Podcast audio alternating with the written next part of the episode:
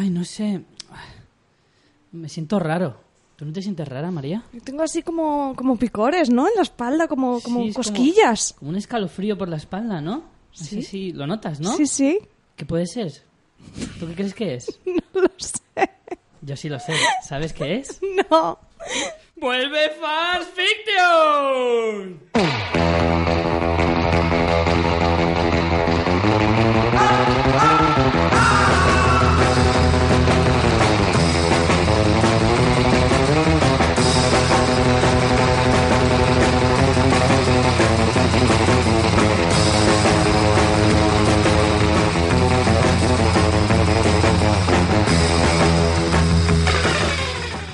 Muy buenas a todos vosotros deseosos del buen saber y las formas amenas de amar las series y el cine. Sed bienvenidos amigos del fanatismo de lo ficticio, vuelve el programa Vuelve Fans Fiction. Es nuestro nuestra tercera temporada que se estrena hoy en nuestro episodio número uno. No. que suman... No es el Bueno, uno, perdón, Richie, no es el cero, uno. Correcto. Ya empezamos con apuntador. Tienes Sí. que ir con apuntador. Me cago en la leche. Número cero, efectivamente, el del veranito, el de, el de precalentamiento, el de pretemporada. Y que suma el 53 en total. Como estabais escuchando, hoy me acompaña mi fiel escudera, María Santonja. Hola a todos. Bienvenida. Qué ganas de volver. La adoptadora de gatetes que cada día está más cerca de presentar a la loca de los Simpson en la vida real. Sí, pero estoy buscándole familia. Es que tengo otro gatito más. Yo de normal tengo dos, a Borat y Marla. Esto es un llamamiento por si alguien quiere Sí, adoptarlo. exacto. Borat y Marla, los que habréis escuchado en, con- en algunos de los podcasts. Y ahora tenemos Son también... colaboradores recurrentes. Sí. Y ahora tenemos en casa a Logan, que es un gatito de cuatro meses. Y estamos buscándole familia, así que si hay alguien que quiera un gatito muy majo, ronroneador y simpático, Si hay alguien de La Coruña que lo quiera. no pues- de La Coruña, no, de, de por Alicante, pues aquí lo tenemos. Pero bueno, mientras pues lo se deja querer. Pues sí, yo soy, como ya sabéis, Richie Fintano, cojo de ambas piernas, porque soy la única persona que puede estar cojo de las dos piernas igual. ¿Cómo de las dos? ¿Qué te ha pasado en la otra? Pues porque me he hecho un esguince en el tobillo hace poco jugando al fútbol. No, lo- no lo hagáis, no lo hagáis. Porque no, No hagáis es sano. deporte, es No, malo. No lo hagáis. Me he hecho, y, pero es que en el otro ya tenía uno reinqueante de hace tiempo, así que ahora voy pues flotando, levitando, para no... Ni que fueras un deportista profesional. Aquí parecerá que juegas un montón y te lesionas, Sí, sí, pero en realidad juegas una Es vez mentira. cada cuatro meses y te haces daño. que Es es una que falacia. Eso es peor, es mucho peor.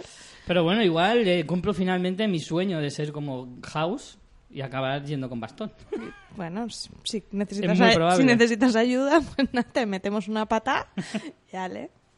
con alegría. Claro, no, yo lo que necesites, Richie, tú sabes que puedes contar conmigo. Bueno, eh, bueno una antes de empezar sí que tengo que decir una cosilla y es que por desgracia nuestro trío inicial se ha convertido en dúo de forma permanente, ininterrumpida, porque Ángel ha tenido que abandonar el, el podcast, así que nada, un saludo desde aquí para él y, y nada, eh, tendremos más colaboradores en esta tercera temporada probablemente. Pero bueno, digamos que el equipo se queda en dos. Cuando dices lo de dúo, me imagino que bailamos claque o algo sí, así, tendríamos ¿no? que comprarnos jerseys rojos sin mangas, como el dúo dinámico. No podías... Mira que hay dúos y has tenido que coger ese. A ver, el más mítico, ¿cuál es? El dúo dinámico, porque además es el dúo, pues es la, tiene la palabra en sí misma. Ya, ya, ya. No podía ser Bonnie and Clyde o algo así No. más guay, ¿no? Más molón. O Jules y, y Vincent. y Vincent, no. Por ejemplo. Bueno, yo llevo el pelo de Vincent. Tú tendrías que dejarte el de Jules. Sí, y, deja- y- y dejarme negra. También. Oye, pero yo me he disfrazado de Jules y tú no. Yo voy disfrazado de Vincent siempre. Porque además tengo la misma panza. Y me llevo un libro al baño. Bueno, es igual. El caso es que, mm, que, en fin, bueno, ha pasado el verano, ya hemos descansado, hemos visto muchas cosas. Bueno, Y siempre menos de las que nos tercera gustaría. temporada. Sí, siempre, siempre. Yo la verdad es que en eso estoy igual. O sea, bueno, ahora veréis que parece que he visto un montón, pero en realidad a mí me ha parecido que he visto poquísimo este, este verano. Yo he visto poquísimo, realmente. Películas Pero sí que he bueno. visto bastantes, pero de series puede parecer que sí, pero en realidad no son tantas. Ahora lo veréis. Sobre todo porque has visto algunas chufas. Bastante. Bueno. Así que bueno, hablaremos de lo que hemos visto durante este verano y también hablaremos de los Emmy, que fueron precisamente ayer por la noche. Y vamos a hablar pues de los premiados, básicamente. No vamos a hablar tampoco mucho de la gala, porque la verdad, siendo sinceros, ambos dos no la hemos visto. Ambos dos sendos. Eh, es que tengo que es que a mí los Emmy, no sé por qué, pero no me no me enganchan, no, no me dicen nada. Es que, a ver, estamos en Alicante, aún hace muy buen tiempo, no estamos pendientes Sí. de estas cosas. Es que claro, hacer una gala de estas en verano, yo es que no, no me parece apropiado ni acertado en ningún caso. Porque estás ahí, claro, todavía estás con el veranito y tal, y no sé, agosto no me parece el mejor momento para hacer una gala de este tipo. Ya lo dijo el presentador que hizo el chiste de, bueno, esto es un programa de televisión que se emite un lunes de agosto por la noche, lo cual simplemente quiere decir que nos van a cancelar. Efectivamente. También es verdad que los Emmy han sido populares toda la vida, claro, pero han cogido esa relevancia así tan mediática, yo creo que más los últimos años. Hombre, con la con el boom de las series, ¿no? Que en los últimos Sí. años eh, no sé quién decía esto, creo que era CJ Navas, ¿no? Que antes se, se hacía la pregunta de de ¿tú ves series? Y ahora no, ahora se pregunta ¿qué series ves? Ahora Claro. todo el mundo ve series. Entonces, claro, eso influye. Pues todo eso. Pero bueno, al margen de todo esto, ¿qué tal te ha ido el verano, María? Cuéntame un poquito. Pues nada, pues trabajando, he tenido una semana de vacaciones, que prácticamente he estado en casita, no, no he ido de viaje, ahora para octubre sí que tengo una escapadita y nada. Haciendo... Octubre en verano, qué gusto da. Sí, para... No, no es, a, alargar el verano hasta octubre. no es a la playa, no es a la playa, no. Pero bueno, bien, también al final es desconectar, hacer todas estas cosas que nunca tienes tiempo, tipo mm, colgar esos cuadros que llevan un año escondidos detrás de una estantería, e ir a donar sangre y este tipo de cosas. Así que muy bien. Muy veraniego todo. Sí. Sí, sí. Y Pues tú nada, bien. has ido un montón a la playa con tu esguince, ¿no? Entonces. Pues sí, la verdad es que el esguince me ha limitado. Bueno, también es verdad que no he tenido el esguince todo el verano, que me lo he hecho hace dos semanas. Pero, pero bueno, tampoco he tenido mucho tiempo. He estado trabajando por las mañanas sin cobrar. Qué guay. Pero. pero Me bueno, encanta la risa que has hecho. sí, sí, es que es súper divertido. De, Soy retrasadito, qué bien. Prefiero reírme porque si no me tengo que pegar cabezados contra la esquina de la pared. Para que duela más. Pero bueno. Ah, pero bueno, tengo que decir que en realidad no he tenido tanto mono de podcast, por suerte. Porque he podido hacer radio durante el verano. Que he trabajado en una radio local. De aquí, de, de Alicante. Y, y es la que no me ha pagado. Pero bueno, he aprendido un montón de cosas. Espero aplicarlas ahora aquí en el programa. Nuestro. Muy bien. Modula la voz, Ricardo. En fin. Vale, pues, cuéntanos un poco qué, qué pueden esperar los oyentes de esta nueva temporada, qué cambios tenemos o vamos a tener o Pues, hombre, el cambio más significativo yo creo que está en nuestra página web. Por ejemplo. está feo que lo diga yo. El cambio más significativo es porque hemos cambiado totalmente la, interfaz de la, de la página. Os invitamos a meteros, que por cierto no hemos hablado de la página hoy. fansfiction.es, donde ponemos las entradas de cada uno de los podcasts con toda la información extra. Y aparte, pues intentamos darle vidilla con más contenido. Aún, como dice Richie, pues mm, la hemos cambiado, toda la apariencia es, nueva, todavía. pero aún hay que darle ahí unas cuantas horitas Mm. de trabajo y bueno, esperamos que pronto esté lista. Pero bueno, la, el funciona- ya está en funcionamiento, ya los nuevos programas irán ahí colgados directamente. Y, y bueno, le hemos hecho un lavado de cara. A ver qué tal. A ver si os gusta, no os gusta contarnos. Claro, Decir, una puta si mierda, os dedicaos a otra más cosa. antes, si os gusta más ahora, como queráis. Le echáis un vistacito y nos contáis, o si queréis, si os echáis en falta algo, si os gustaría que pusiéramos algo, no sé, lo que os apetezca, cualquier cosa. Y nada, En cuanto a contenidos, ¿qué? en cuanto a contenidos, ¿Qué vamos a hacer tú y yo Pues- aquí? Pues tenemos muchas ideas. eh, ya prácticamente tenemos cubierto hasta casi casi Navidades. Tenemos ahí en el horizonte cercano el de los pilotos, que nos apetece mucho, que el año pasado la experiencia Bueno, fue... Nos apetece mucho dura, y, pero- y no, a la vez. Es como. Pero fue divertido. Sentimientos encontrados. No, sí, sí. Fue un trabajo duro, ganas. pero a la vez fue divertido. Y este año pues queremos repetir y, y desde luego lo vamos a hacer. Todavía no hemos empezado. Aunque hay algún piloto por ahí ya filtrado, como el de Flash o como el de Constantine, por ejemplo, que ya los tenemos ahí para, para ver, eh, todavía no lo hemos empezado. Pero bueno, este año veremos. Veremos si Eh, sobrevivimos al atracón sí. de pilotos. ¿Hacemos algún avance más de lo que vamos a hacer, por ejemplo, a este mes de septiembre?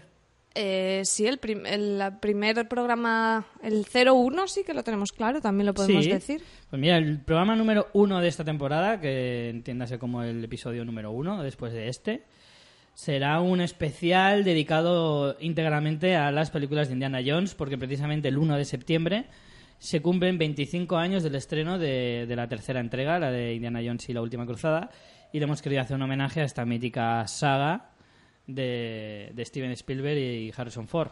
Así que empezaremos la temporada a tope con un invitado muy ilustre, nuestro Un- amigo Felipe, que es todo un forofo y arqueólogo de, de, De formación. De formación, realmente. O sea, tiene la, la carrera y además es un fanático de, de la saga, así que le tendremos aquí eh, acompañándonos, dándonos su opinión y. Nos hemos documentado para la maratón, para el podcast, hemos hecho una maratón con Sí. sombreros y todo, todo muy protocolario, como, como debe ser una maratón de Nos Indiana hicimos Jones. unos sorbetes de sesos de mono, una sopa de ojos. Fue maravilloso. Y bueno, Lo en mejor, cuanto... lo mejor fueron los tentempiés. Y en cuanto a formato, pues también queremos agradeceros. Durante este verano hemos, hemos colgado en nuestras redes sociales una pequeña encuesta para los que nos escucháis y nos seguís habitualmente, un poco para preguntaros pues la opinión que tenéis del programa, qué pensáis que podemos mejorar o secciones nuevas. Eh, hemos tomado muy buena nota de lo que nos habéis dicho y vamos a intentar durante esta nueva temporada hacerlo mejor.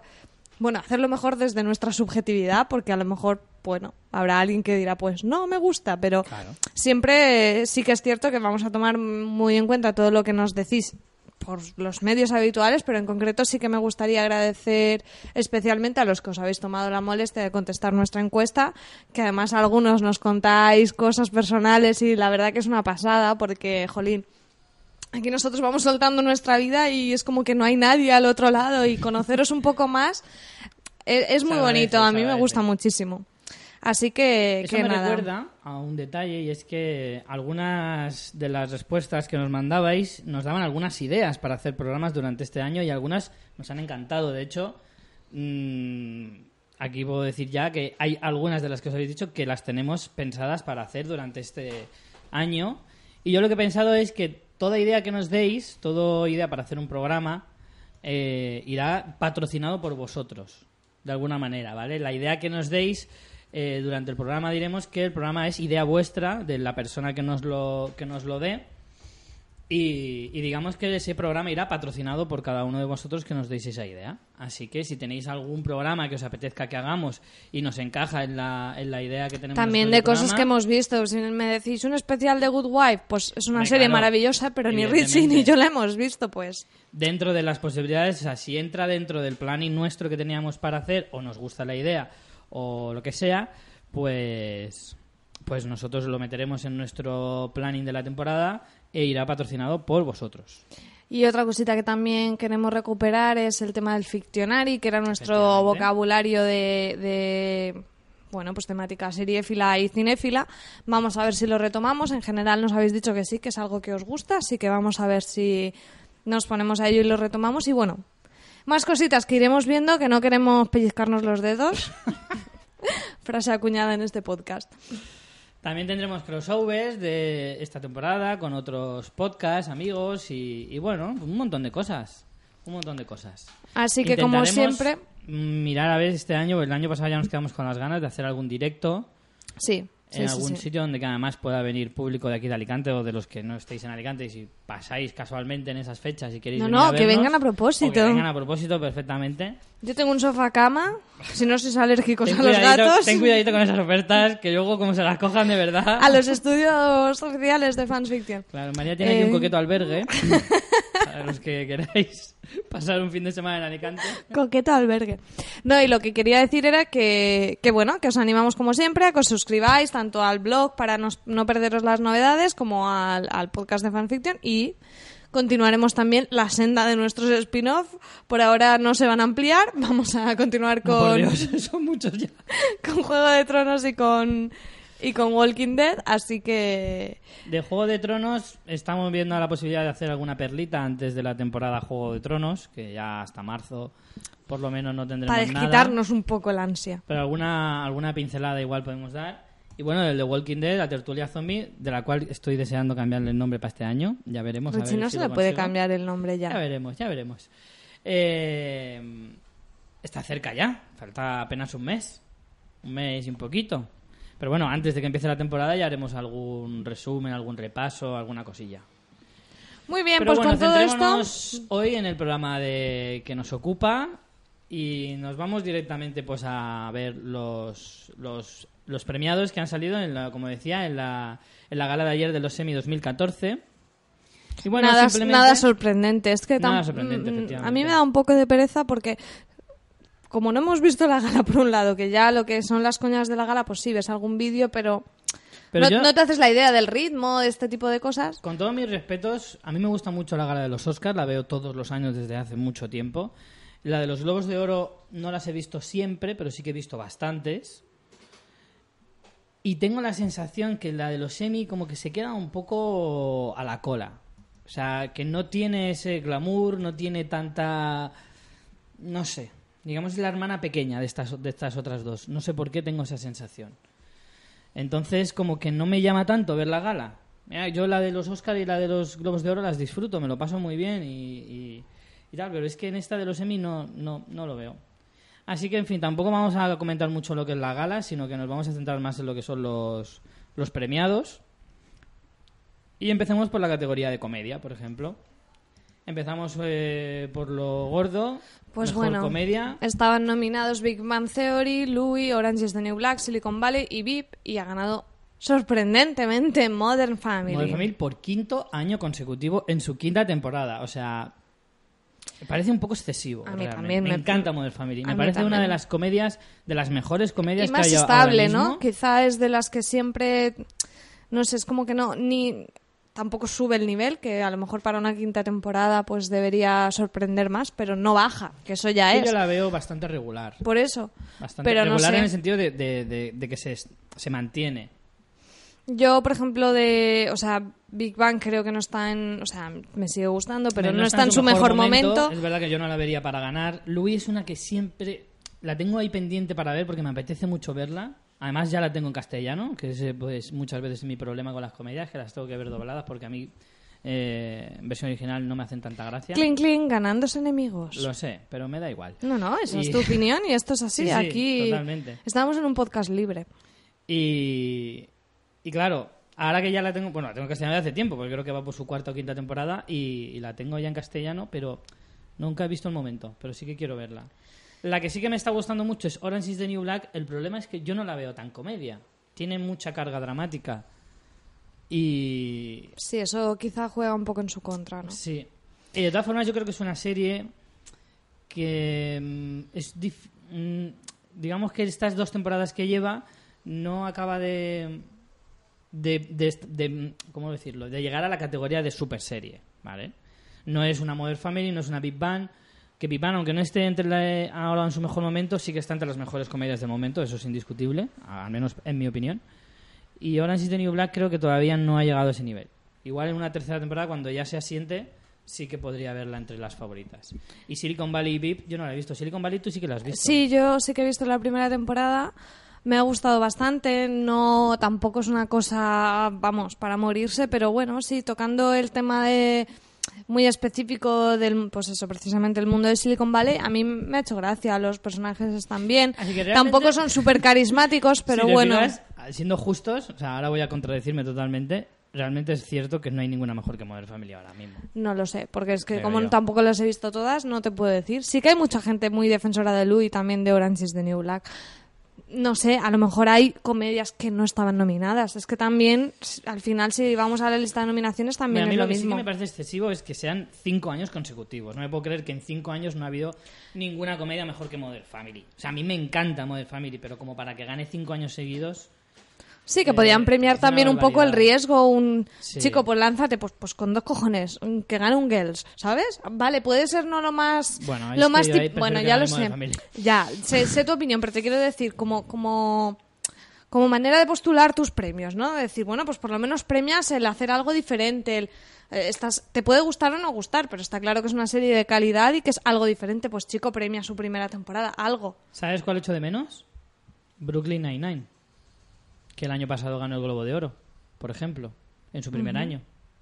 Y sin embargo no está ni entre las nominadas. Son esas cosas que no acaban de, de- de encajarte un poco, ¿no?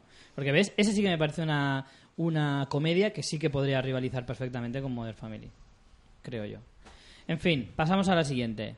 Hablábamos de que Big Bang no estaba en su mejor momento, pero sin embargo Jim Parsons se lleva el premio este año a mejor actor principal. Big Bang es Jim Parsons, es Sheldon, o sea que ahí está. Teníamos de otros nominados a Louis C- C.K. con Louis, Don Cheadle con House of Lies, Rick Ger- Gervais con Derek, Male Blanc con Episode y William H. Macy con Shameless. Eh, ¿Cuántos lleva ya Jim? Pues mira, Emis, que es lo que estaba mirando. Emis lleva uno con este, uno, dos, tres, cuatro, cuatro. Es el cuarto que gana consecutivo. ¿Consecutivo? No, Pues un consecutivo poco- no, no, no, perdón. Bueno, sí, No en, siete pero temporadas, de pero los últimos cinco. con el mismo con el mismo personaje. Está Cuatro claro. de los últimos cinco. Pues Ay, eso, no. nada sorprendente. A mí me encanta Jim Parsons, pero yo qué sé, chico, no sé. Pasemos página. Mira, yo por ejemplo, si ya ha ganado cuatro, a mí Don Cheadle en House of Lies me encanta. Me encanta. Es una serie que me encanta de la que voy a hablar después. Matt LeBlanc creo que lleva varias nominaciones, también en los Globos de Oro. Al final lo acabará ganando porque Episodes es otra serie que es una maravilla. Es una maravilla y Matt LeBlanc está muy en forma. Es verdad que hace casi casi el mismo papel que Joey en Friends. No muy parecido, digamos, es un Joey pero un poquito más bestia, por así decirlo, pero, pero creo que es un papel que merece mucho la pena un premio. Y William H. Macy va por una cuarta temporada de Shameless y hace un papelón espectacular. Creo que es otro que se merece un reconocimiento. Bueno, vamos con mejor actriz principal de comedia, que ha ganado Julia Louis Dreyfus por VIP. Teníamos también nominadas a Lena Dunham por Girls, Eddie Falco por Nurse Jackie, Melissa McCarthy por Mike and Molly, Amy Poehler por Parks and Recreations y Taylor Schilling, oh, Shilling. Schilling, es que ya me complicáis los nombres, por Orange is the New Black. Yo tengo la sensación de que Julia Louis Dreyfus es como la niña bonita de, jo- de- de la televisión ahora mismo. Es de las que mm, está siempre en todas, gana muchas veces. No sé, si- no, no me voy a aventurar, ¿vale? Desde Pero luego no sé a, si Brian merecido. a Brian Cranston le ha parecido la niña bonita, porque les Sí, pulsó un morreo ahí. Un morreo en la gala que, que flipas. No me gustó nada ese momento, lo siento. Soy una rancia, pero Un lo... poquito rancia sí es eso. Ya, pero es que, no sé, la tía está, chico, ponte en el lugar del otro. Tú estás ahí en plan, Jamenauer, me da igual todo, paso de todo porque estoy aquí relajado. Y la otra está ahí para recoger su premio. No sé, te descolocan, a no ser que fuera algo planeado, que dudo. Yo me extraña mucho que no lo sea, fíjate. Ya, bueno, esto es Me televisión. extraña muchísimo. Television formas, business. Te digo que Julie Louis Dreyfus se presta mucho a esas cosas. En los Globos de Oro ya hizo un par Pero ahí de no me lo parece, ese ahí no me lo tipo. parece. La veo un poco como, mm, no sé cómo reaccionar. También hay que decir que ellas- ellos dos coincidieron en Seinfeld. Pero Julia Louis Dreyfus bien. era actriz. Hombre, eh, si fuera así en plan la serie, morreo random, pero era de, no las, sé. de las actrices, de los actores principales de la serie y Brian Cranston hacía de novio de esta, precisamente, que así como personaje recurrente. Entonces, que no quiere decir que se levantara así de forma aleatoria y le plantara un beso, sino que ya se conocían de antes y tal. Entonces, a mí no me extrañaría que estuviera preparado. Y bueno, Julia Louis Dreyfus ya lleva tres, dos, ya también me pues pierdo. de Emmys no lo sé, sé que este año ganó el Globo de Oro, si no recuerdo mal. Eh, creo que también por VIP. A ver, porque es que, claro, esta tía tiene una carrera larga ya, ¿eh? Pues lleva tres por VIP, uno por Seinfeld y otro por las, eh, las aventuras de Christie. The New Adventure of Old Christine. O cinco lleva ya, la muchacha. Pero bueno, ha ganado los tres por VIP, tres seguidos, además. No sé. Es que tengo la sensación de que en televisión se lo llevan siempre los mismos. O sea, como que está muy poco repartido. O que hay muy poco donde repartir. O sea, luego llegas, por ejemplo, a la sección de miniseries y ¿cuántas miniseries relevantes hay al año? Hombre, ahora cada vez hay más, pero bueno. Sí, pero luego no se siempre las luego, luego hablemos de miniseries, porque es que esa categoría me, cago yo en esa tiene- categoría. Pasamos al siguiente. Mejor Mm, actor Mejor secundario. actor secundario de comedia tenemos a André Brauger por Blue- Brooklyn Nine-Nine, Adam Driver por Girls, Jesse Tyler Ferguson por Modern Family, Ty Barrell por Modern Family, que Por es el que ganó. Por fin se lo No, lleva. por fin no, creo que el año anterior también ganó. Ah, es verdad, es Globo de Oro lo que no Sí. se lleva nunca el pobre. Fred Armisen por Portlandia y Tony Hale por VIP. Bien, eh, yo estoy de acuerdo, no sé. Es que a mí yo soy súper fan. Es el segundo que gana, ¿eh? Lo Sí. ganó en 2011 y este es el segundo. Soy súper fan de este hombre. A mí me Mm, encanta, Bueno, me me, gusta todo el reparto de Modern Family, me Es- gusta. ah, para mí es mi pero personaje él favorito, es... sin lugar a dudas. Mi ya aparte me es- parece el más gracioso. Es como interactúan, ¿no? Porque en Modern Family se hacen esas duplas muy interesantes y él con la mujer es fantástico, pero él con Luke también, Mm. él con Jay es genial. O sea, las, las tramas que está él de apoyo sí, siempre sí, sí, son muy buenas y creo que hace crecer a, a sus compañeros de reparto y eso es, es una pasada. O sea, que, que bueno, en este caso, aunque sea repetido, tampoco es cansando hasta la sopa, porque es el segundo, una cosa bien. Y, y aparte es que me gusta mucho, me gusta mucho este hombre. Y esto tengo que decir en mi defensa, que se lo he oído decir a más de una persona y yo estoy absolutamente de acuerdo, es más divertido doblado que en versión original. La voz que le dobla es eh, le da un toque más como más de perdedor, más de, de Sí. así de vulnerable. Sin embargo, en versión original tiene una voz mucho más ronca, mucho más y, y no parece tan tan el no sé. Creo que le va mejor la, la voz doblada. Yo he, he visto, o sea, normalmente suelo ver Modern Family doblado, pero he visto temporadas en, en versión original y ahora no recuerdo muy bien cómo era. No- Pues me lo ha dicho más de una persona y el otro día precisamente pillé un capítulo y lo puse un momento en inglés. Eh, o no, no, estaba viendo vídeos por YouTube, me parece. Y vi, y vi lo estaba en inglés y, y tenían razón. O sea, yo creo que doblado está mejor. Pero bueno, cuestión de gustos. Eh, pasamos a actriz secundaria. Estaba su compañera en Modern Family, Julie Bowen, que es Claire Dunphy. Que me encanta, me encanta. Soy muy fan. Kate Mulgrew de Orange is the New Black, Kate Mc- McKinnon de Saturday Night Live, Majin Bialik de Big Bang Theory y Anna Klums, joder, Klumsky de VIP. Y la ganadora que ha sido Alison Janey de Mom. Hombre, tiene parece- bastante, tiene bastante protagonismo, ¿no? Es que creo que creo que así como en el cine es mucho más fácil eh, diferenciar el actor principal de los eh, secundarios o supporting role, creo que en, en televisión es mucho más complicado delimitar esa barrera, porque las series ya de por sí suelen tener como un desarrollo mucho más coral. Y por ejemplo, Mam no la he seguido, pero he visto unos cuantos capítulos y creo que entera. tiene, tiene bastante Es la protagonismo. mejor de la serie con diferencia. No, De eso, hecho, o sea, a mí esta actriz me, me, me encanta, o sea, seguramente lo, lo poco que he visto de ella, de hecho, Mam la tengo pendiente de ver entera la temporada por ella, porque me, me gusta muchísimo. Pero lo que te digo es eso, que lo de secundario a veces me parece un poco como coña, ¿sabes? En, en, en televisión me parece muy complicado. Entiendo que tienen que poner límite en algún lado, pero me parece difícil. Lo curioso es que esta chica, bueno, esta mujer, ya, veterana, de hecho, es también mejor actriz invitada en una serie de drama. Que eso es lo que está, te lo estaba comentando antes María y, y lo acabo de encontrar en otra página donde están que tienen más porque ah, no sé cuántas no sé cuántos premios están en los Hay muchísimos, sí. la verdad y no en todas las listas que encuentras por internet están todos entonces en una que yo he visto esta mañana lo había visto y me había llamado la atención por Master of Sex haciendo de la mujer de En esta decano, del rector de la tengo, algunos episodios pendientes, pero en esta segunda temporada no, no tiene tanto peso, pero en la primera temporada era una, una historia súper interesante y un papel muy, muy, vamos, muy chulo y la historia que desarrollaba, que Sí. tenía además una carga dramática muy tocha, Sí, sí, estaba fenomenal. Pues es- se ha llevado dos premios este año. Es curioso. Pues hombre, yo creo que está merecido, sí, aunque competía con fuertes.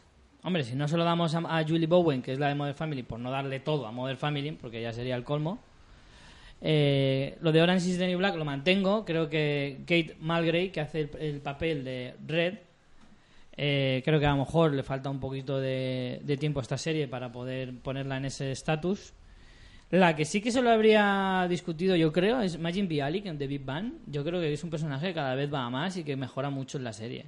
De los Sí. otros dos no puedo decir nada, porque no las he visto las series. Pero de esto sí que digo, de Amy Farrah Fowler, creo que es un personaje que se ha vuelto indispensable.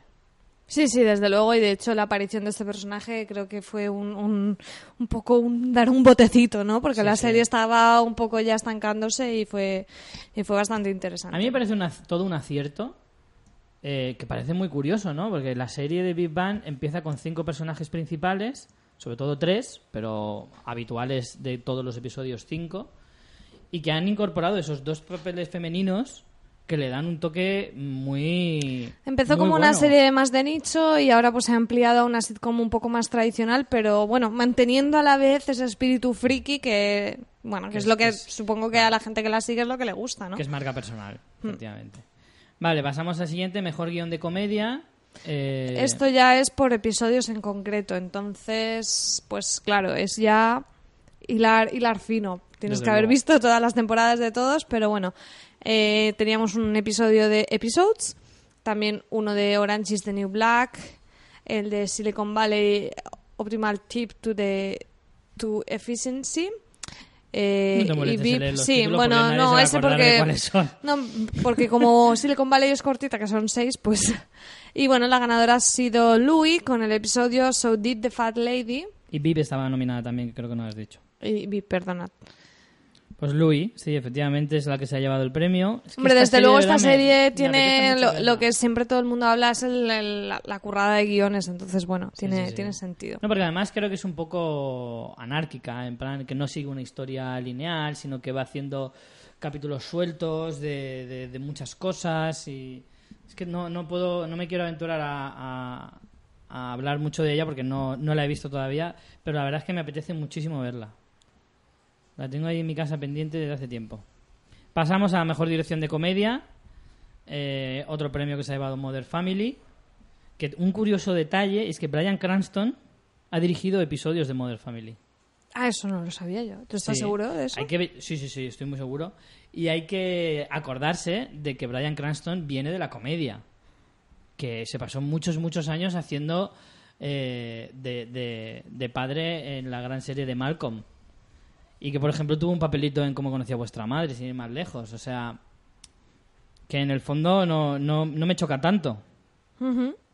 Yo, bueno, el episodio que ha ganado, además lo tengo reciente, lo he visto esta semana, eh, Vegas, de Mother Family, y tengo que decir que me parece un episodio bastante normal, ¿eh? No, o sea, está muy bien, bien construido. Sí que es verdad que es uno de estos episodios bastante coral, ¿no? Que todos participan de una forma más o menos equilibrada, pero tampoco me parece la repera, ¿sabes? No sé.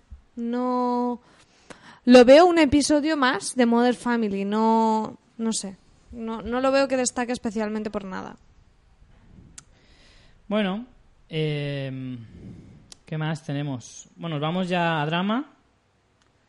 Eh, empezamos por como con comedia desde el principio, con mejor drama, mejor serie, ganadora absoluta eh, Breaking Bad. Aquí es donde yo me he hecho una pregunta a mí mismo antes de hacer el programa, que no haya dado respuesta, porque claro, cuando te haces la pregunta No, a ti solo, porque- es porque no sabe la respuesta. Yo no te he podido solucionar la duda existencial. Y es que Breaking Bad se terminó el año pasado. es verdad que terminó en octubre, cuando ya estaba empezada la temporada 2014, eh, do- 2013-2014. Pero el año pasado, en 2013, eh, bueno, claro, es que, es que me surge una duda, y es que la primera parte de la temporada se estrenó en enero. Seguro que alguno de nuestros oyentes que saben más que nosotros nos lo pueden resolver. Se estrenó en enero. Y la segunda parte de la temporada se estrenó en verano. ¿Vale? Dando por fin eh, de, la, de la serie de la temporada en octubre. Entonces, claro, el año anterior, la gala de 2013, ¿premiaba el qué? ¿Premiaba esta misma temporada o premiaba... eh, Es que no me cuadra. No me cuadra. No sé si me explico. Sí, no, porque al pillar la temporada como entre dos tiempos, porque no es una temporada del calendario además, tradicional, anterior, octubre. si dijeras, pero es es que, que- cada vez eso pasa más, ¿no? Cada vez hay más series que van en verano, en no sé, no sé cómo lo hacen realmente. Y Yo no sé yo, yo sí que valora re- yo eso. sí que recuerdo que el año pasado lo decíamos, que este año participaba Breaking Bad para los premios. sí se sabía, Ahora, ¿por qué no temporada? por qué. Ya no entiendo, ya no- o sea, entiendo que es la última, pero entonces la- el año pasado ¿qué era? ¿La anterior temporada o parte del el principio de la última? Eso es lo Claro, que o sea, esa es la me- duda. lo que no me cuadra es el pensar si en 2000... eh, o sea, la cuarta temporada terminaría también en octubre, a lo mejor, y fue en 2013 lo que se valoró. Sin, sin, sin ver, valorar la quinta temporada. Ya aquí por guiones tenemos episodios, o sea, aquí sí que está claro que los episodios Sí. que están por guion son del final. Entonces corresponden a... A mí bueno, no me- lo sé, Richie. me provoca mucho Nos estamos y, liando un bueno, montón. quien lo sepa, Quien lo si sepa que nos resuelva esta duda existencial. Pero como decíamos entonces, claramente mejor drama una despedida por lo alto Breaking Bad. Pero tela los dramas, ¿eh? Cada vez Es tenemos que, unos dramas. Claro, porque es que menudos, menudos los competidores que tenía. tenemos Downton Abbey, que es una serie que en su género es la mejor. ¿Te puede gustar el rollo o no? A mí, a mí me gusta muchísimo esta serie. Es una de las que no me pierdo episodio. Juego de Tronos. ¿Qué os vamos a decir nosotros de Juego de Tronos? Que tenemos un podcast exclusivo de esta serie que es tremenda y me parece que en los series, eh, que en los premios está muy poco representada, Desde luego. In- increíblemente, para la calidad de, de la serie, para la notoriedad, para la crítica de- de- del público, de todo. O sea, no, no me parece nada justo. No es creíble que una serie con el presupuesto que tiene y la puesta en escena que tiene no esté más presente. No, no. Y que hay mm, solo dos actores, eh, dos actores nada más, de toda la serie eh, nominados.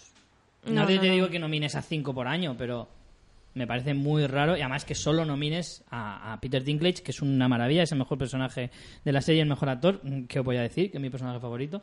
Pero no me parece que sea el único que merezca al menos una Al menos nominación. una nominación, de vez en desde cuando. luego. Eh, House of Cards también está también es una de estas espinitas que tengo clavadas porque aún no he tenido oportunidad de verla. Mad Men también ya se despide el año que viene a ver si le hace una despedida por todo lo Yo alto como Breaking, Bad. No lo sé porque Mad Men siempre ha estado bastante ignorada y True Detective quizá la bueno, de hecho de, de las que tenemos en la categoría la única novedad de este año y, y bueno, que se ha llevado solo un Creíamos- premio, ahora lo veremos. Quizás si no hubiera sido esta despedida de Breaking Bad, lo más seguro yo creo que es que Yo se lo hubieran sí. dado a True Detective. Yo creo que sí. Pero bueno, aquí hemos jugado con ese, con ese doble... Como Breaking Bad precisamente eh, fue muy maltratada por los premios, lo han querido compensar. Yo creo que la última temporada Ese es grandiosa igualmente, no- pero... A mí esas cosas no me gustan. Pero bueno. Es muy complicado en las series valorar, porque ciertamente cuando termina la serie el premio sí que suele ser como un reconocimiento a toda la serie, cuando en principio lo que se valora es la temporada o no sé. No sé muy bien cómo lo hacen, la verdad. Seguimos. Más Breaking Bad. Brian Cranston. Era de esperar. ¿Con quién competía? Teníamos a Jeff Daniels en The Newsroom, que creo que también, bueno, no, no, porque en este año valoraría la segunda temporada y le queda la tercera aún. John Hamm por Mad Men, que estaba con una barba muy sexy. Woody Harrelson por True Detective y Matthew McConaughey por True Detective y Kevin Spacey por House of Cards.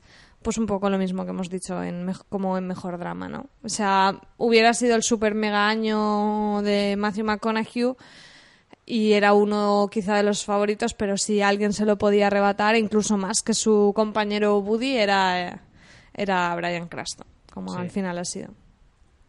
Estaba claro. Yo creo que también merecido en este caso, porque eh, si algún año se lo ha merecido más que ningún otro, ha sido en Ha la sido última temporada. sí. Si estamos hablando de la última temporada de, de- de Breaking Bad, indiscutiblemente el papel de Brian Cranston está por encima de Es- cualquier es otro. Breaking Bad. Incluso por encima, en mi opinión, de Matthew McConaughey, a pesar de que sea su año, a pesar de que Matthew McConaughey ahora es la releche. eh, Pero Matthew McConaughey, Cranston- para empezar, o sea... Vamos a ver, yo soy... Me, encanta True Detective y desde luego el personaje que te embelesa es el de Matthew McConaughey, pero no tendría razón de ser sin tener la, la contrapartida al lado de Woody Harrelson. O sea, Hombre. es mucho más... Aunque Woody Harrelson parece que se luce menos, pero es totalmente necesario. Entonces, no, no sé, creo que no es igual que Brian Cranston. Brian Cranston sí que es verdad que tienes el, el perso- el personaje de Aaron Paul que también le hace ese apoyo, pero no es no está tan equilibrado como en No, True no, no, Detective. ni mucho menos. Además es que en la quinta temporada eh, los personajes de Aaron Paul y, y Bryan Cranston prácticamente Sí, no, coinciden, no coinciden. O sea, hacen una serie por separado prácticamente Mm. cada uno y, y, tú, y precisamente es la mejor temporada de, de Bryan Cranston. También es la mejor temporada de Breaking Bad en general, que eso también ayuda al personaje. Pero desde luego creo que, que como tú dices, no bebe tanto de la participación del otro como lo hace Matthew McConaughey en este caso. Es el cuarto que gana, ganó tres de forma consecutiva desde 2008, 2009 y 2010 y ahora en 2014 pues ha ganado otro, cuatro se lleva, de cinco temporadas de Breaking Bad, se lleva cuatro. ¿Ves? Ahí es donde... A ver, es que llámame raro, pero no entiendo. Se lleva cuatro en cinco temporadas y entre el tercero y este hay cuatro años de diferencia. No lo entiendo. Pues que les da por ahí los premios, no lo sé, no le No busques sé. lógica, son muy premios. Raro, muy raro.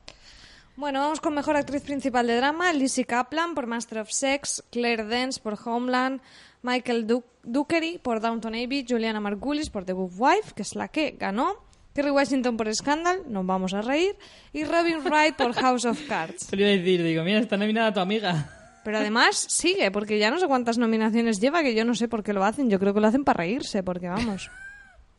Para tomarle el pelo a las espaldas.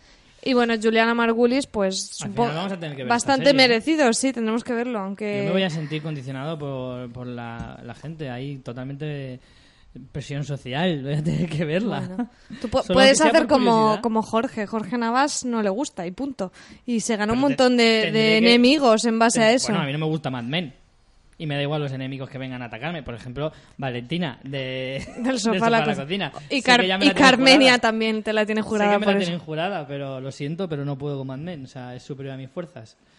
Y, y esta, hombre, no puedo decir que no me gusta si no la he visto. Tendré que esperar a verla. Pues Tendré que esperar a verla y entonces, lo diré. Mi favorita en este caso era Lizzie Kaplan. Me gustó mucho Master of Sex. Me parece que es una chica que, que tiene mucho, que tiene un futuro prometedor, de verdad. Me gusta mucho esa a actriz. mí también me gusta, sí. Y bueno, mientras no se lo den a Claire Pucheritos Dance, Ah, a mí también me gusta Claire, pobre. no puedo con ella, la odio. Por favor, odio, ¿preferirías que se lo dieran a Kerry Washington? El- Mucho más, la odio mucho más a Claire Dance que a, que a Kerry Washington. No odio a Claire Dance, odio a Carrie, al Ya. personaje de Homeland. A ella la odio. A la actriz me gusta. Eh, bueno, mejor actor secundario. Nuevamente. Bad, Aaron Paul. También es verdad que se lo merece este caso. Sí, pero Peter Dinklage, la temporada que ha hecho en Juego de Tronos, por favor. No, no es justo. Ya, la verdad es que la mejor temporada de Peter Dinklage es la que no se lleva el premio, pero bueno. Eh, competía con, además de, de Tyrion, competía con Jim Carter de Abbey, Mandy Patinkin, siempre me ha gustado este nombre para un hombre con barba, que es de Homeland, eh, John Boyd de Ray Donovan y Joas Charles de The Good Wife. Pues este sí que estaba bastante Esto yo Mm. eh, me gusta mucho Aaron Paul, pero ya se lo dieron el año pasado, se lo hubiera dado a Peter Dinklage. Y ojo, porque a mí Mandy Patinkin pr- probablemente es el personaje que más me gusta de Homeland. Y, y creo que John Boyd también está muy, muy bien en Rey Donovan. De los otros dos no puedo hablar porque no las he visto. Pero vamos, yo creo que este probablemente sea el más injusto. De los que veo de actrices y actores, creo que es de los más injustos. Mejor actriz secundaria, Anna Gunn para Breaking Bad. Eh, Se llevó el también- gato al agua. también me parece. ¿Ves? Yo soy de los que no odiaba tanto a, a Skyler. Yo lo siento. Yo sé que hay un odio acérrimo hacia ella, generalizado. Yo no la odio tanto. O sea, sí que me cayó mal en algún momento, pero tanto como odiarla, tanto como desearle la muerte en algunos casos que he Yo tampoco, yo tampoco. También es verdad que, no sé, yo me vi Breaking Bad prácticamente, en no en maratón, pero del tirón. Y creo que ves mucho más, no sé cómo decirte, ves mucho más la evolución del personaje y le, le entiendes más que si a lo mejor vas pausadamente semana a semana. De semana a semana no te acuerdas de lo que pasó Sí, hace tres episodios. Pero realmente la reacción de Skyler ante, lo, ante su realidad, ante lo que le pasa, es lógica e incluso comprensiva en muchas ocasiones. Así que no... Que En mi, este mi, caso- bueno, mi no odio al, al personaje hace que también la actriz me guste, o sea, no, Sí, sí, sin duda. Competía pues con Maggie Smith de Downton Abbey, Joan Frogat, también de la misma serie, Lina Headey de Game of Thrones, que esa es la que sí que me habría gustado que se lo llevara. Pero esta manera- temporada no me parece que sea una de las que más destaque Lina Headey. Sí, puede ser. puede No, ser. no, no sé, no, no sé. el- Por ejemplo, me hubiera gustado más ver una nominación a la actriz de Sansa, ahora no me, a, Sophie Turner. a Sophie Turner, por ejemplo, creo que la evolución de ese personaje y los momentos en esta temporada han sido mucho más También destaca- es verdad que destacables que los de ahora Lina dándole, dándole otra vuelta, y otra vez me voy a contradecir a mí mismo por segunda vez en este programa. Eh, Para que luego te digan que eres cabezón, ¿ves? Soy te- cabezón, te pueden hacer cambiar, mismo. no, pero eso es porque eres flexible. Te pueden sí, hacer cambiar solo- de opinión hasta solo tú me hace mismo. cambiar de opinión yo. Ah, entonces ¿Te ya no. das cuenta? No, es coña. Es verdad que muchas veces me hacen cambiar de opinión. Lo que pasa es que a lo mejor no lo digo, pero sí que me hacen cambiar de opinión. Eh, lo que pasa es que una cosa que sí que juega en contra de la serie es el hecho de que como se reparte tantísimo el tiempo entre los personajes... Claro, a mí me gusta mucho el personaje que ha hecho Sophie Turner de Sansa este año, pero si tú analizas el tiempo que ha estado en pantalla eh, de las 10 episodios, a lo mejor es muy poco, en ya. realidad. No, no, sí. Eso, Tyrion, eso juega en contra de ellos. Tyrion, eh, Jon Snow que no se lo van a dar porque tiene carapán y Claro. un poco más. Salvo los muy principales, Daenerys y cosas así, es muy difícil nominar a, a otro. Porque hay personajes geniales. ¿Habrías nominado a Oberyn? A lo mejor sí. A, a- a Pedro Pascal. Pero Por supuesto. ¿Me estás preguntando a mí que si lo hubiera Sí, nominado? sí, ¿A ya- mí? ya ¿A mí me estás preguntando? yo lo, lo podría haber nominado en un momento dado. A lo mejor sí, pero claro, un personaje que a lo mejor no tiene tanto peso en la serie, no es principal. Ni Pero siquiera es un secundario. Es que esto si no es... ¿Sabes qué pasa? Que si no esto es aburrido. Hay que hacer Ya. cosas así. Es que si no es un rollazo. Es que también es verdad, es que ver todos los, los mismos nombres año tras año, es que yo a mí Es no un me hace rollo. gracia, la verdad. Bueno, ¿has dicho ya con quién competía Nagan? Eh, me faltan Cristina Hendricks de Mad Men y Christine Baranski de Good Wife. Bueno, yo, bueno, Cristina Hendricks me encanta en Mad Men, llevo bastante retraso con la serie, pero siempre ha hecho un papel fantástico. Yo voy por la cuarta, quinta, no sé por dónde me quedé, y sí que su personaje cogía muchísimo protagonismo en el final, con lo que me imagino que es que en las temporadas posteriores ya pues ha- habrá podido, habrá podido lucirse mucho más. Maggie Smith, o sea, es una diosa. Mm, No hace falta decir nada más. que le den todo a esa mujer. Que le den todo. O sea, cada momento de Downton Abbey en que aparece Smith Maggie Smith es, Maggie es Smith Dios. es la Meryl Streep de la televisión. Es, es genial. Es genial. Es que incluso aunque no te guste esta, esta temática de en plan Esta época, que ver yo, Abbey, me pues solo por Maggie Smith te vale la pena. O sea, tiene unos momentos que yo soy de darle al rebobinar pa- pa- para repetir las escenas con los diálogos de Maggie Smith. Avanzamos, eh, vamos con guion de drama. Eh, habían dos nominaciones para Breaking Bad por el capítulo de Osimandias. Este sí que es bastante fácil de acordarse. Sí, y con ese nombre Y tan, tan, buen- tan bien buscado. Y Felina.